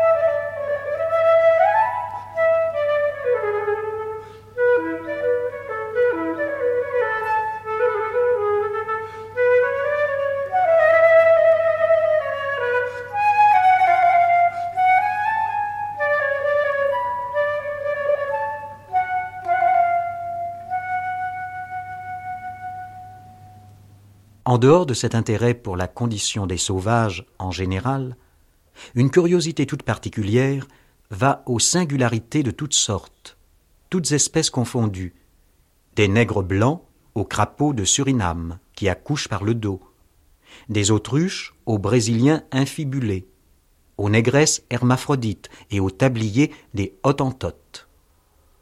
Les particularités sexuelles attirent surtout l'attention. On ne s'en étonnera pas.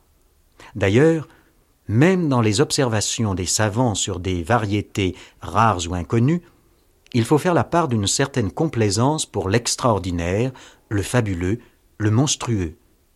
La tératologie, ou science des monstres, est un aspect important de la science de l'homme au siècle des Lumières. Rien ne nous autorise en effet à projeter sur l'anthropologie des Lumières les catégories qui sont celles d'une autre époque, anthropologie physique et anthropologie sociale notamment. La science générale de l'homme ne s'accommode point encore de ces divisions, puisqu'elle se cherche un territoire et ne se donne pas encore de limites. Michel Duché, L'anthropologie au siècle des Lumières. Pour Voltaire, c'est assurément l'ordre divin qui euh, toute l'histoire de l'espèce. Et c'est à partir du traité de métaphysique qu'il faut comprendre tout ce que Voltaire a écrit des races et des variétés d'hommes.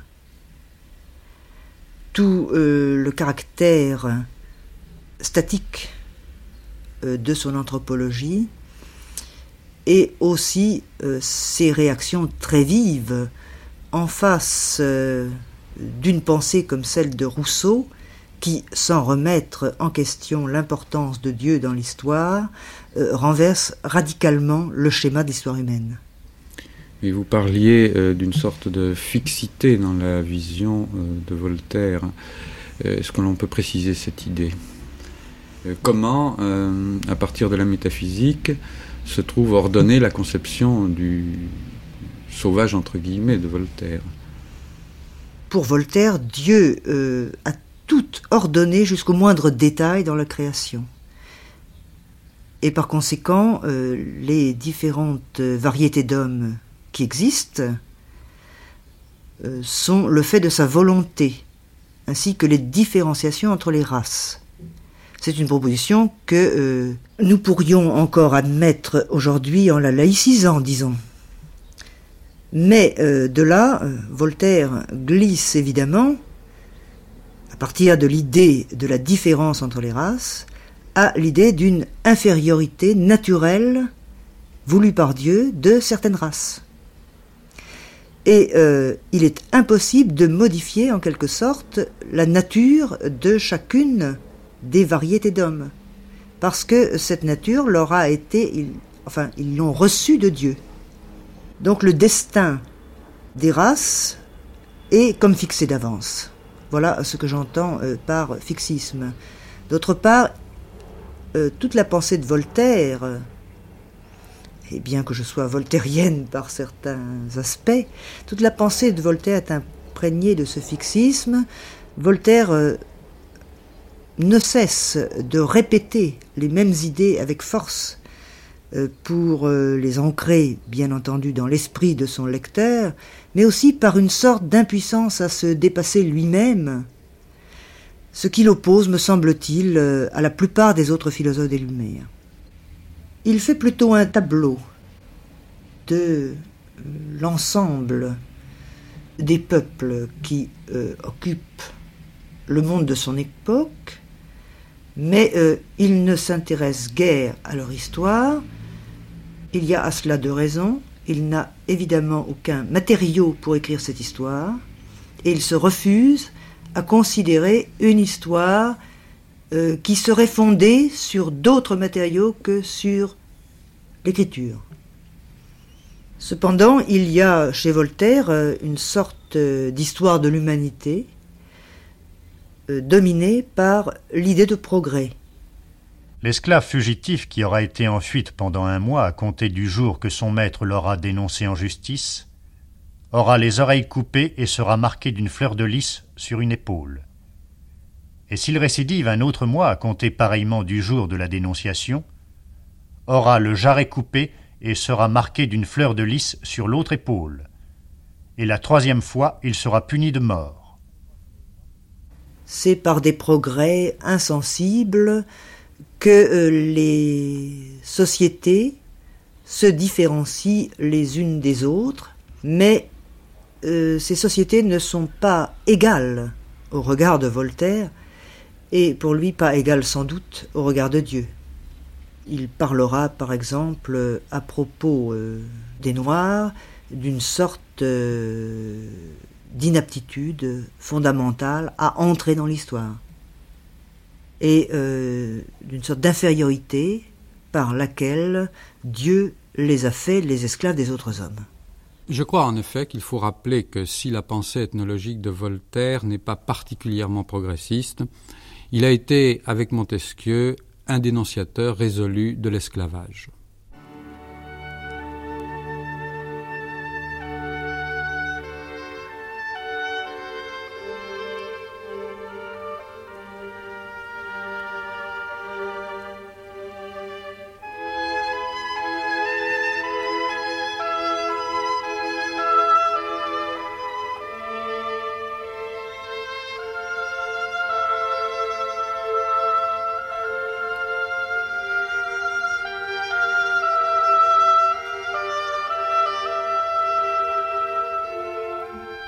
Approchant de la ville, ils rencontrèrent un nègre étendu par terre, n'ayant plus que la moitié de son habit, c'est-à-dire d'un caleçon de toile bleue. Il manquait à ce pauvre homme la jambe gauche et la main droite. Eh mon Dieu lui dit Candide en hollandais, que fais-tu là, mon ami, dans l'état horrible où je te vois J'attends mon maître, monsieur Van der Dendur, le fameux négociant, répondit le nègre.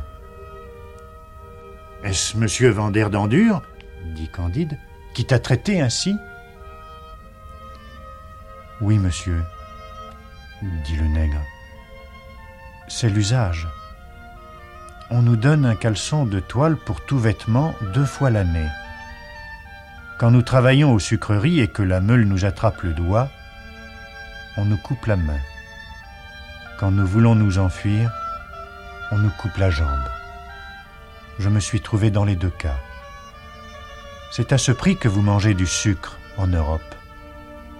Cependant, lorsque ma mère me vendit dix écus patagons sur la côte de Guinée, elle me disait Mon cher enfant, bénis nos fétiches, adore-les toujours, ils te feront vivre heureux. Tu as l'honneur d'être esclave de nos seigneurs les Blancs, et tu fais par là la fortune de ton père et de ta mère. Hélas, je ne sais pas si j'ai fait leur fortune, mais ils n'ont pas fait la mienne. Les chiens, les singes et les perroquets sont mille fois moins malheureux que nous. Les fétiches hollandais qui m'ont converti me disent tous les dimanches que nous sommes tous enfants d'Adam, blancs et noirs.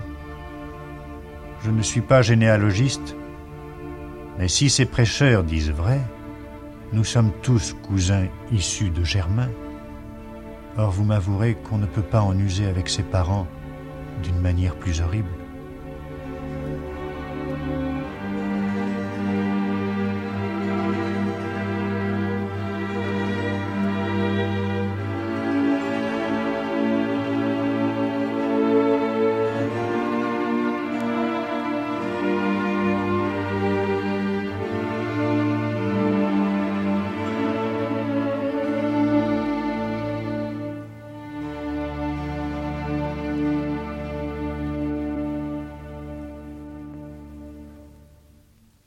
Pensée de Voltaire, euh, pour ce qui est de sa contribution à l'anthropologie, euh, n'est pas très importante. Euh, ce qu'il est plus intéressant de, souligner en la circonstance, c'est l'ensemble des présupposés qui figurent dans l'œuvre de Voltaire, n'est-ce pas? Il n'y a pas de doute que pour Voltaire, la civilisation occupe un espace extrêmement restreint au centre duquel il se situe, et ce qui est extérieur à cet espace-là, euh, c'est l'espace de la sauvagerie, des superstitions, enfin, c'est un peu l'espace de tout ce que euh, Voltaire peut abominer, euh, en particulier sous l'aspect de la religion. Je crois que Voltaire ne, ne pardonne pas à ceux qu'on appelait les sauvages au, XVIIIe siècle d'être tellement encombrés de dieux, de rites, et d'abîmer en quelque sorte l'essentiel de leur activité euh, dans euh, une production euh, symbolique à laquelle il n'accorde guère d'importance. en fait, ce qu'on trouverait chez Voltaire, c'est plutôt le, catalogue des préjugés qui font que les sociétés extérieures à l'univers européen occidental ont été mal jugées que l'origine d'une anthropologie qui serait moins philosophique et peut-être moins philosophique, moins moralisante, et donc peut-être plus scientifique que celle de Rousseau. Mais si on regarde ailleurs, on, trouve Diderot. Alors Diderot, euh, Diderot, c'est une part de cynisme, euh, dans l'histoire des deux Indes, par exemple, et puis, euh, comment dire, une part de polémiste politique. le cynisme, il est facile de le manifester. Diderot constate tous ces gens que nous connaissons par les relations, enfin bon, que s'agisse de Bougainville ou d'autres, explorateurs ou chroniqueurs, tous ces gens que nous connaissons par les relations, nous voyons bien euh, que l'essentiel de leur activité, c'est de s'abîmer euh, dans les conflits, les, antagonismes, la guerre. Très curieusement, l'anthropologie de, Diderot, c'est une anthropologie de la guerre, parce qu'elle voit les sociétés, bon, une fois de plus dites sauvages, comme des sociétés de l'état de guerre permanent. Alors là, on pourrait trouver une filiation d'ailleurs à cette manière de voir pas chez Hobbes et chez d'autres, on peut trouver des, affinités ou des filiations. Alors, euh, Diderot en tire la, conclusion, et c'est là où je vois son cynisme, eh bien, il faut vite euh, euh, aller observer ce qui se passe chez ces gens, parce qu'ils n'ont pas d'avenir. Ils sont tellement engagés dans des affrontements euh, violents, dans des affrontements guerriers, qu'ils sont condamnés euh, à la destruction mutuelle, à l'effacement, à, la disparition. Alors, euh, ici, il rejoint Rousseau, mais par un détour qui est beaucoup moins noble, en disant il faut trouver des moyens de rassembler l'information sur ces sociétés, ces cultures très diverses. Bien. vous le voyez, l'idée, là encore, c'est peut-être, eh bien, nous sommes chez, les encyclopédistes avec euh, Diderot, l'idée c'est peut-être qu'il faut, pendant qu'il est encore temps, se donner les moyens de constituer l'encyclopédie des sociétés et des cultures, euh, sans trop se préoccuper du reste. Hein. Le temps travaille euh, contre nous, constituons rapidement le tableau de la diversité des sociétés et des civilisations. Faisons l'encyclopédie sociale tel que le XVIIIe siècle peut euh, avoir à l'observer. Et alors l'autre aspect de, Diderot, c'est par là euh, qu'il se trouve euh, en qualité de, polémiste politique, c'est tout de même d'utiliser le référent sauvage comme le support de la critique du civilisé. Hein? Je veux dire que ici, le sauvage n'est pas envisagé pour lui-même le mieux comprendre, ou pour définir au-delà de la considération des diversités humaines une certaine nature de l'homme. Le sauvage est utilisé pour donner la leçon politique aux civilisés et plus précisément au pouvoir. Hein. Alors là, c'est un procédé qui, euh, lui aussi, a eu, a eu, une, a eu une succession, a eu, a eu une, hérédité. Euh, il est assez fréquent euh, qu'on ait recours euh, à l'exemple du dehors pour donner la leçon au dedans, c'est-à-dire pour établir une leçon qui vaut chez soi, n'est-ce pas? Présenter une leçon et une critique qui vaut chez soi. Bien sûr, on voit un XVIIIe siècle porteur de germes, si vous me permettez d'employer cette formule, mais de germes très divers, dont certains ont eu une évolution, un, développement, mais dont d'autres ont plutôt montré, je crois, conduit à des ratés euh, d'évolution scientifique. Euh, pour moi, voyez-vous, le XVIIIe siècle à la fois euh, porte la lumière puisqu'on le désigne sous cette caractéristique, sous cette catégorie, mais en portant la lumière, c'est presque une loi de, physique, il établit aussi des ombres. je pense que le, XVIIIe siècle a embarqué pour une part les sciences sociales sur de mauvaises pistes. Pour moi, la piste de la recherche des origines est une piste sans issue. C'est une impasse. Hein. Euh, le XIXe siècle a, pris la chose au sérieux. Euh, on ne peut pas dire qu'il a apporté œuvre convaincante. Hein. Et, le, XXe siècle, alors, sous l'aspect euh, scientifique, plus scientifique, a renoncé à cela. Hein. Non seulement dans l'univers des sciences sociales, mais dans l'univers des autres sciences. si on est biologiste, on ne se pose plus aujourd'hui directement la question de la vie. Ce qu'on faisait naguère. On étudie des mécanismes qui manifestent la vie, mais on ne part pas des origines en ayant l'espoir de redescendre ensuite. Hein.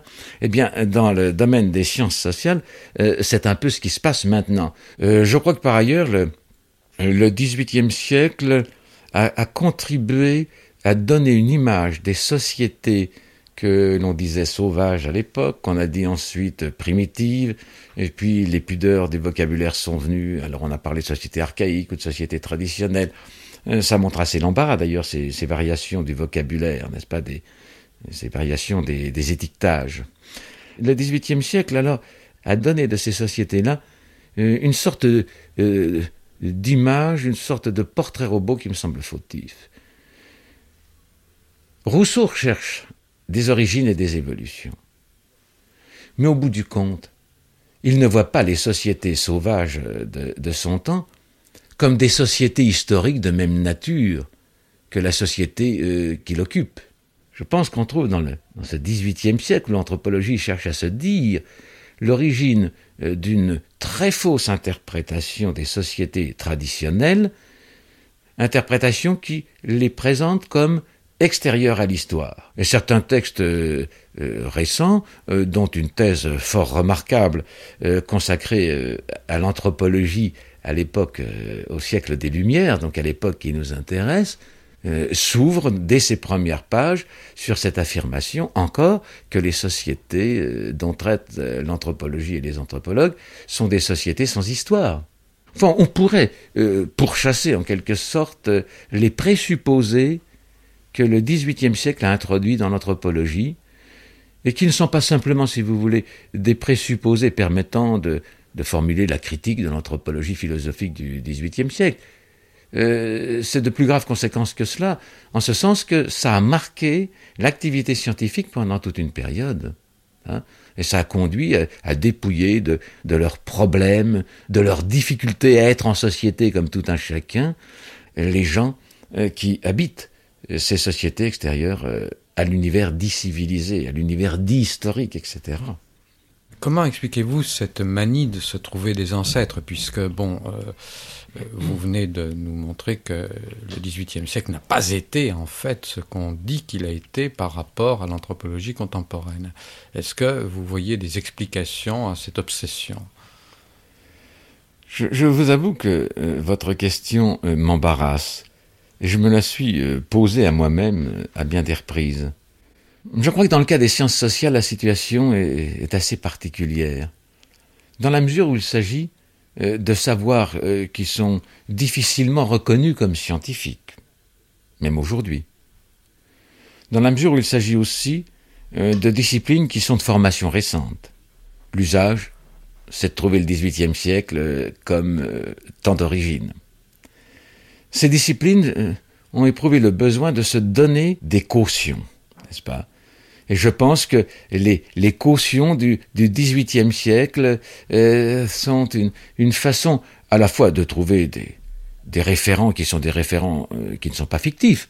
Nous l'avons vu, il y a tout de même quelque chose qui s'est dit là et qui annonce la science sociale qui doit se faire mais euh, qui sont aussi des référents, comment dire, euh, à large crédit, n'est-ce pas? Le, le XVIIIe siècle, c'est le siècle des Lumières. Il est donc bon qu'une science des sociétés et de l'homme soit mise euh, sous cet éclairage-là. Je pense qu'il y a ça qui est en cause.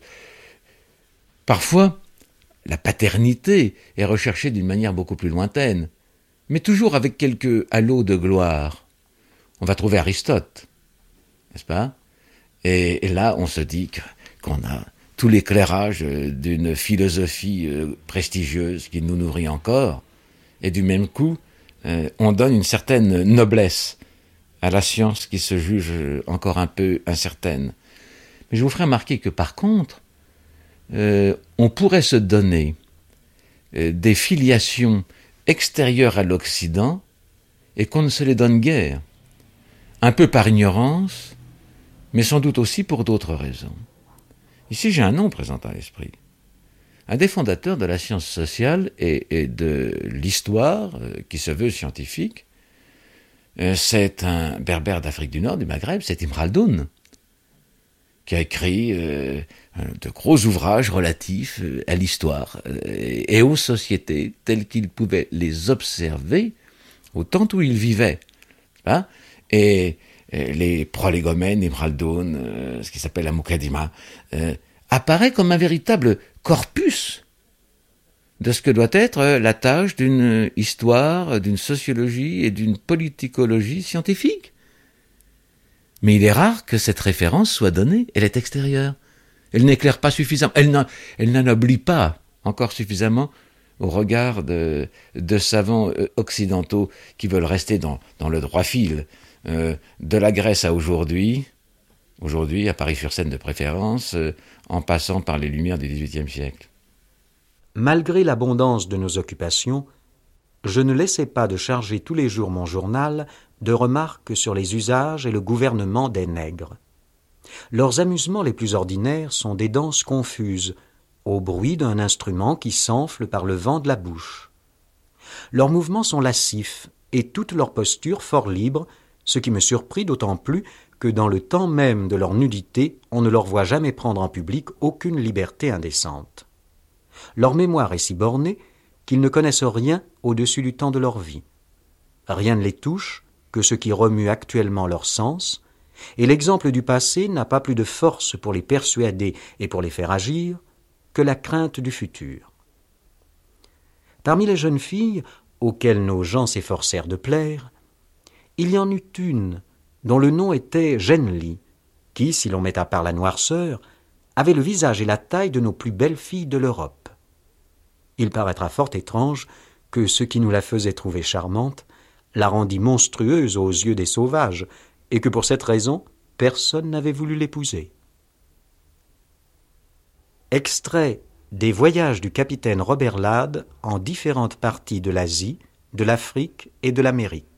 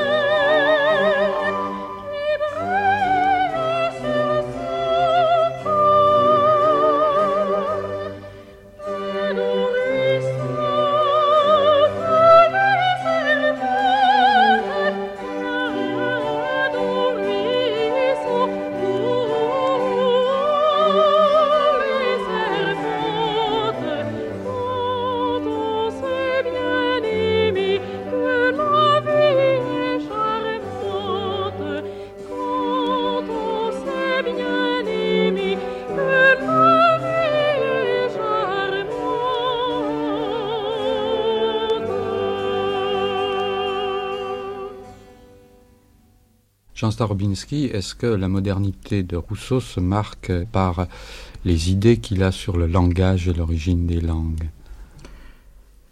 Il ne m'a pas apparu que Rousseau, dans ce domaine, fût extrêmement original. Seulement, euh, ses idées sur euh, l'origine des langues, ses idées linguistiques, il les a incluses à l'intérieur de son système, elles font partie de sa doctrine d'ensemble et il vaut la peine de voir que, par exemple, dans chaque livre de l'Émile, euh, Rousseau envisage le développement du langage euh, solidairement avec tout l'essor psychologique de l'enfant. Il y a donc chez lui une considération plus grande que chez nombre de ses prédécesseurs sur la maturation linguistique de l'individu au sein des sociétés actuelles. Et euh, il y a d'autre part chez lui euh, un intérêt indéniable pour euh, la genèse même du langage, l'origine du langage, intérêt qui n'est pas du tout nouveau, car on a beaucoup parlé avant Rousseau de l'origine du langage, on s'est beaucoup disputé sur la langue mère, la langue primitive, la confusion des langues, le mythe de Babel, tout cela occupe beaucoup de, d'esprit au XVIIe, au XVIIIe siècle, il est difficile d'attribuer à, Rousseau une position d'une extrême originalité. Simplement, il arrive à coordonner euh, aperçus qu'il emprunte en partie à Condillac ou à Warburton dans euh, le grand système qui est le sien.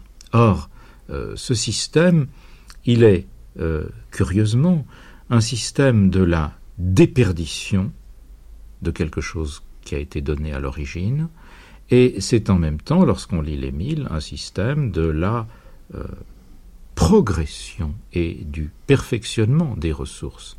Émile va euh, peu à peu devenir capable de s'exprimer à la fois avec euh, franchise, nuance, énergie, et on se sera efforcé de ne pas le faire parler trop tôt, de ne pas lui donner trop vite trop de notions, et l'aspect linguistique de l'essor d'un esprit individuel aura retenu Rousseau longuement. Mais si nous regardons euh, le discours de l'inégalité et surtout l'essai sur l'origine des langues, on s'aperçoit que l'évolution du langage intéresse Rousseau comme phénomène de dégénérescence. Voilà le paradoxe, n'est-ce pas? D'un côté, euh, lorsqu'il s'agit de l'individu, le langage euh, se lie, s'associe à la construction de l'individu. Lorsqu'il s'agit de l'espèce, de l'espèce humaine tout entière, euh, la vision de Rousseau est une vision pessimiste, le dernier chapitre de l'essai sur l'origine des langues évoque une sorte de catastrophe linguistique. Alors, est-ce que à l'origine euh, il y a cette même notion de paradis au niveau du langage qu'il peut y avoir euh, dans le système général de Rousseau? Est-ce que le premier langage est un langage qui est plus riche à certains égards que le langage dérivé, le langage de l'individu? Assurément, euh, ce que Rousseau imagine, et c'est un produit d'imagination, c'est une première langue qui assure la présence de l'émotion au niveau du signe qui la manifeste, sans trahison aucune. Euh, ce que Rousseau imagine, c'est une euh, prédominance de l'affectivité, mais d'une affectivité non trahie, d'une affectivité aussitôt euh, transformée en signe, à peine modifiée.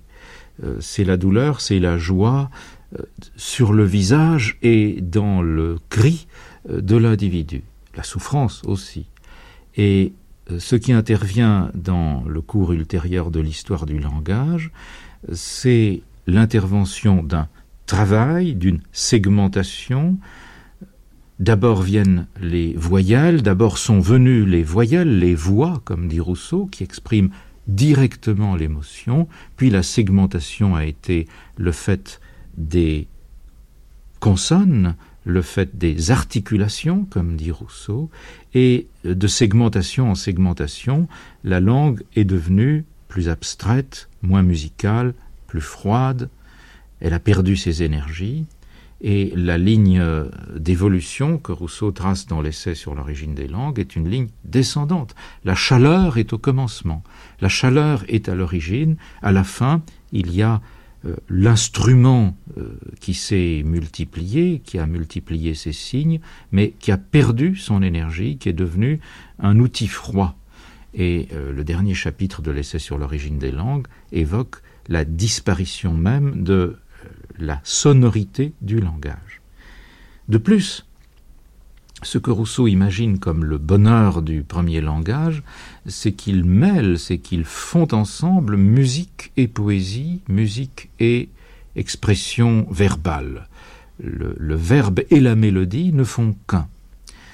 Les langues primitives sont des langues chantantes et accentuées, et l'évolution euh, du langage sera un divorce. La musique ira son chemin, elle perdra sa prédominance mélodique et les modernes accentueront ce qui est aux yeux de Rousseau, aux oreilles de Rousseau, l'opposé même de la mélodie, c'est-à-dire l'harmonie. Voilà le péché euh, dont Rousseau accuse Rameau.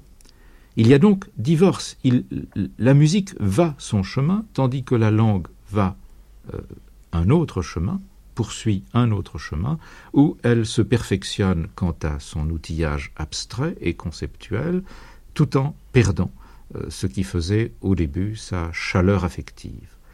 Donc nous avons affaire à une image, euh, je le répète, catastrophique, une image de déclin de la langue, aboutissant à la situation euh, décrite au dernier chapitre de l'essai sur l'origine des langues, où, les langues, euh, où la langue française n'est plus qu'un murmure, une langue que les prédicateurs n'arrivent plus à faire entendre, ils ont beau s'époumoner, ils n'ont pas été écoutés parce que la langue française a perdu sa, sonorité, son pouvoir communicatif, et Rousseau oppose là les langues anciennes, conçues comme langues sonores, langues audibles, langues que l'on peut utiliser sur la place publique face au peuple assemblé, terme qui apporte beaucoup à Rousseau.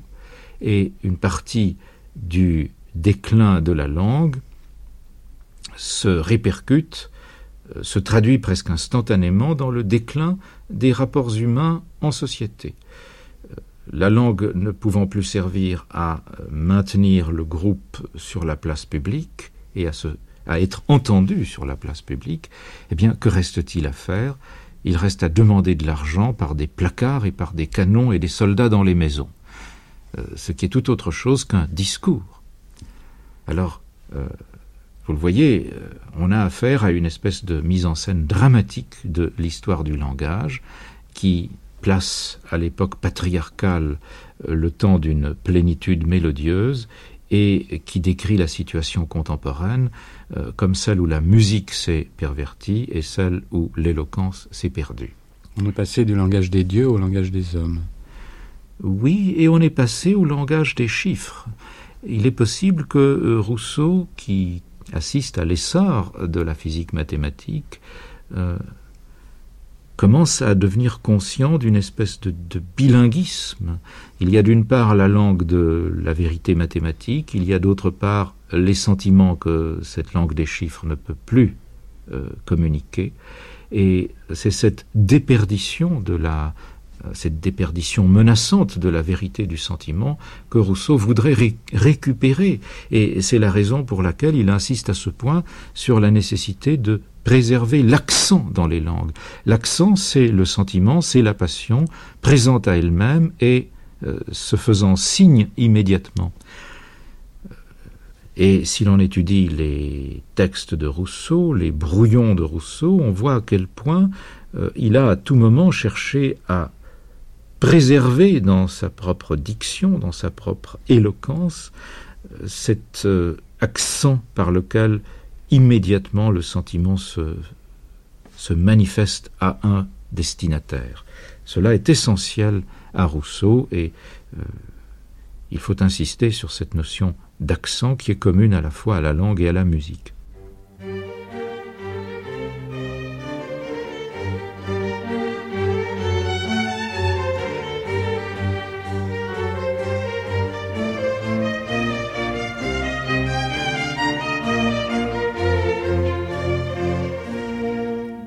Je suis persuadé que je dois à ma tante le goût, ou plutôt la passion pour la musique, qui ne s'est bien développée en moi que longtemps après. Elle savait une quantité prodigieuse d'airs et de chansons qu'elle chantait avec un filet de voix fort douce. La sérénité d'âme de cette excellente fille éloignait d'elle et de tout ce qui l'environnait la rêverie et la tristesse. Dirait-on que moi, vieux radoteur, rongé de soucis et de peines, je me surprends quelquefois à pleurer comme un enfant en marmottant ces petits airs d'une voix déjà cassée et tremblante.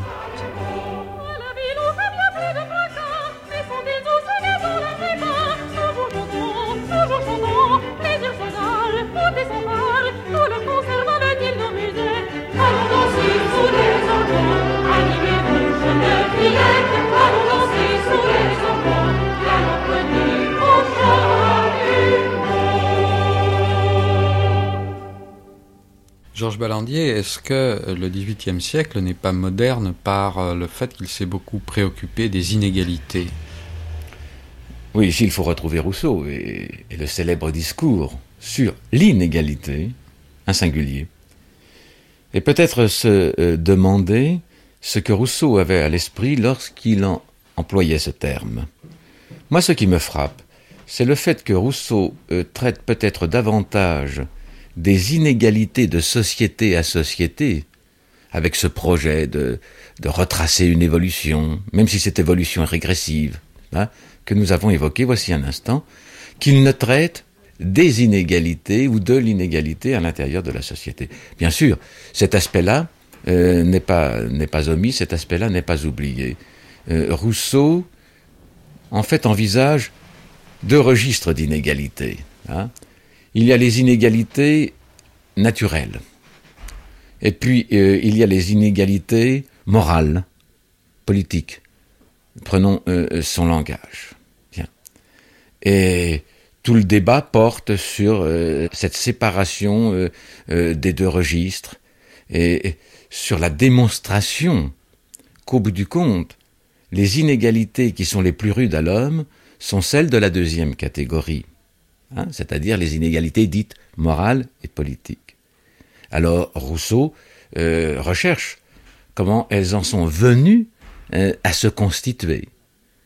De ce point de vue, alors, si on parle de l'anthropologie de Rousseau, on pourrait dire, oui, que c'est une anthropologie des inégalités. Euh, Rousseau met en cause le moment où les grandes révolutions dans les techniques de production entraîne toute une série de conséquences. il y a le passage de la cabane au langage. C'est pas la cabane, vocabulaire du, siècle. Le passage de la cabane au langage. Mais il y a aussi le, le passage euh, des activités qui peuvent être des activités qualifiées comme de, cueillette, euh, de chasse, euh, de prédation, aux activités productives organisées, notamment sous l'aspect de l'agriculture, des premières techniques d'exploitation agricole qui commencent à introduire la rationalité dans le travail humain. Alors, pour Rousseau, euh, c'est presque une catastrophe. Rousseau n'est pas, euh, comme tel ou tel des, anthropologues ou des historiens, c'est un peu la mode, euh, l'admirateur de la révolution néolithique, à supposer qu'il employait ce langage.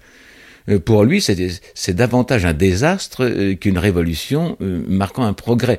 Pourquoi? Parce que dit Rousseau, avec, avec l'agriculture qui se fixe, s'introduit un nouveau rapport à, la terre. Avec ce nouveau rapport euh, s'introduit la relation de propriété, euh, qui est essentiellement à l'origine une relation de propriété ou d'appropriation euh, relative à la terre, et avec cette appropriation ou propriété de la terre, toute la possibilité des développements inégalitaires ultérieurs. Hein.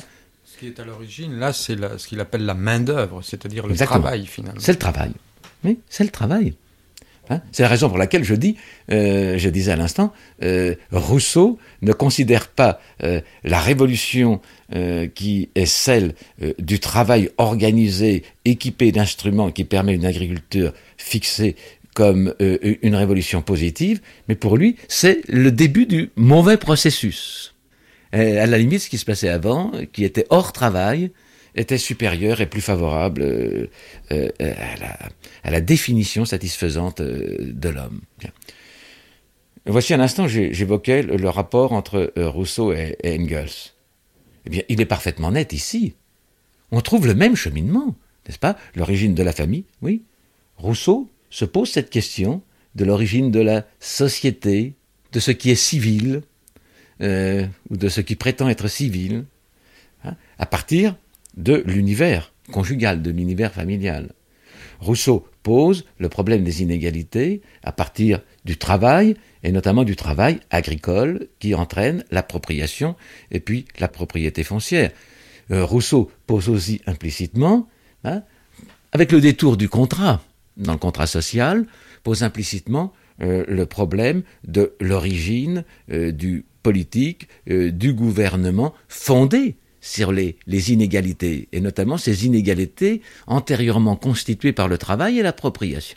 C'est quasiment le même cheminement que celui d'Engels, n'est-ce pas? La famille, la propriété privée, l'État. Mais ce que Rousseau n'a pas vu peut-être, ou n'a pas bien saisi, c'est le fait que euh, les sociétés sont continuellement des lieux où l'on manipule les inégalités. Alors les manipulations sont de divers ordres.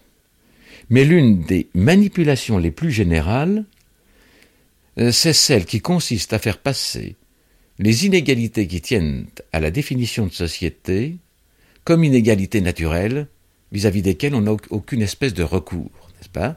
On dit, euh, bon, certes il y a des inégalités, mais la société euh, est peu responsable en cette affaire, euh, ce sont des inégalités de nature, différence de dons des hommes, euh, euh, différence d'environnement, tout ce qu'on veut, qui font que ni les individus, ni les collectifs que sont les sociétés ne peuvent avoir les mêmes performances.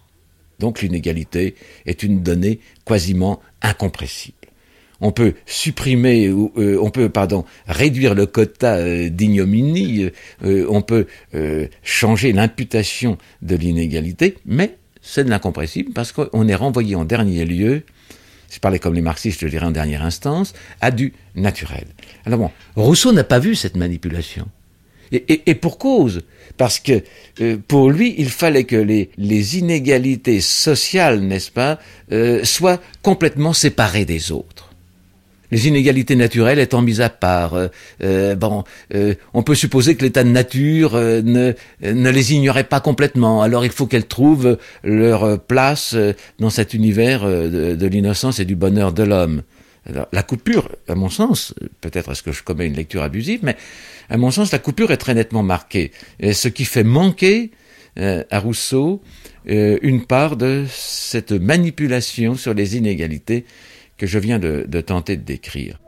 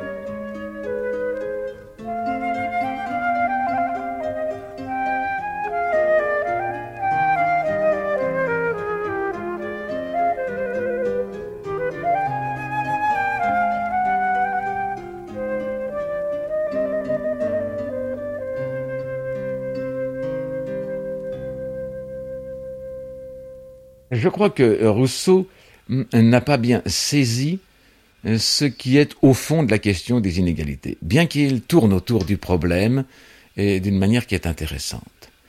Ce qui tourne autour de, la question des inégalités, euh, ça n'est pas simplement euh, ce qui est relatif aux inégalités comptabilisables, aux inégalités qui viennent de l'économie et de l'inégal droit des hommes au produit de l'économie, n'est-ce pas? euh, ce n'est pas simplement ça.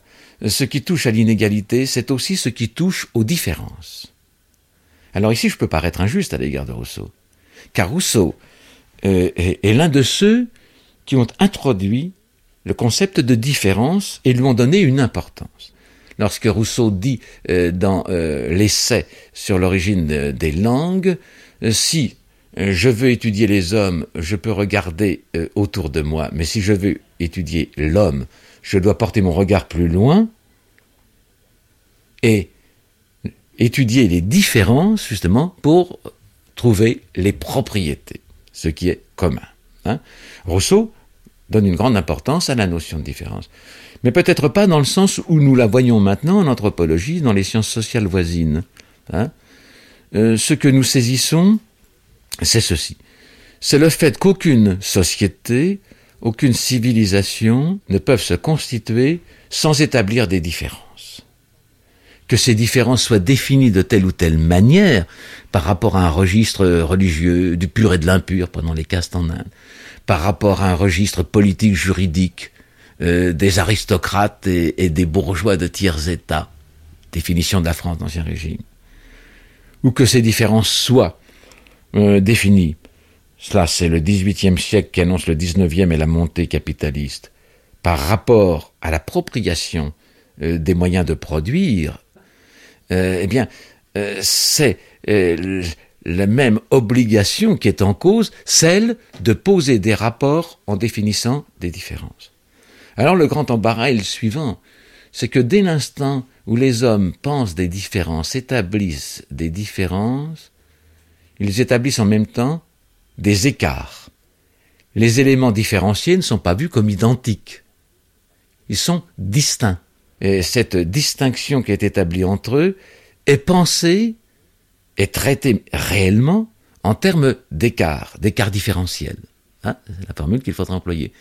Et puis, dès l'instant où on embarque de cette manière, la différence établit des écarts, les écarts conduisent à constituer des hiérarchies, euh, un ordre, alors on se trouve embarqué euh, dans l'interprétation de la société et de sa culture, n'est-ce pas, en termes euh, de hiérarchisation, hiérarchisation de valeurs dans la culture, hiérarchisation de personnes et de groupes ou de classes dans la société.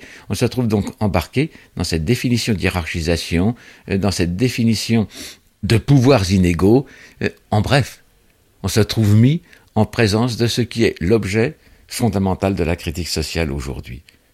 Euh, mais euh, je tirerai ici une conclusion euh, un peu, différente de celle de Rousseau. et sans doute plus pessimiste, je ne pense pas qu'il y ait eu derrière nous quelque chose qui ait échappé à ces servitudes de la différence, de l'inégalité et des pouvoirs constitués sur la base de la différence et de l'inégalité. Je ne crois pas que la société des égaux ou des identiques, car il faudrait dire cela pour pousser le, raisonnement jusqu'au bout, euh, euh, soit réalisable. Je pense qu'elle n'est même pas concevable comme moteur utopique, parce qu'elle est une sorte de contradiction dans les termes. Alors c'est cela mon pessimisme absolu, aucun des bouts n'est bon, ni celui qui est derrière, ni celui qui est devant. Alors ce qui reste au milieu, euh, c'est l'obligation euh, pour euh, les hommes à tout instant, n'est-ce pas, de, réduire la plus possible la part de l'iniquité, de, l'inégalité, et aussi, mais ceci relève de la manipulation, de changer les imputations d'inégalité de façon à les rendre euh, moins néfastes, euh, moins néfastes à l'homme. Mais ceci, c'est déjà hors de Rousseau, alors c'est ma propre, c'est ma propre affaire. Mais vous voyez tout de même qu'on retrouve un cheminement entre le Rousseau, penseur approximatif d'une anthropologie possible, et les anthropologues d'aujourd'hui, repensant certains des problèmes qu'il avait considérés à l'exemple de ce que donnait le XVIIIe siècle.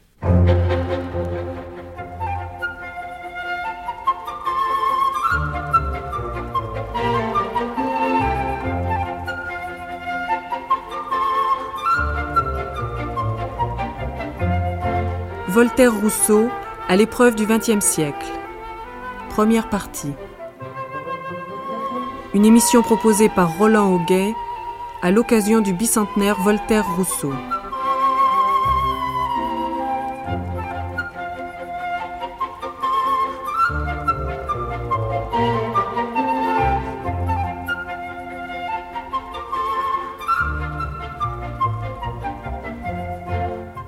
Avec Georges Ballandier, Janine Buenzod, Michel Duché, Philippe Lavastine, Sylvain Menant, Jean Starobinski. Avec Jean Bollery et Michel Rulle. Prise de son et mixage Arlette Adrian. Réalisation Alain Paulet.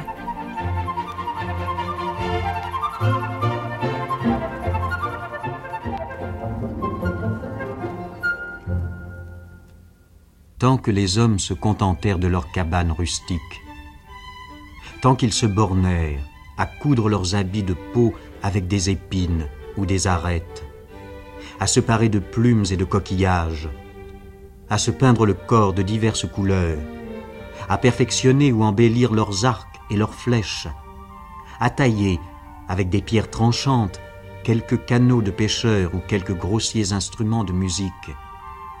En un mot, tant qu'ils ne s'appliquèrent qu'à des ouvrages qu'un seul pouvait faire, et qu'à des arts qui n'avaient pas besoin du concours de plusieurs mains. Ils vécurent libres, sains, bons et heureux, autant qu'ils pouvaient l'être par leur nature, et continuèrent à jouir en eux les douceurs d'un commerce indépendant. Mais, dès l'instant qu'un homme eut besoin du secours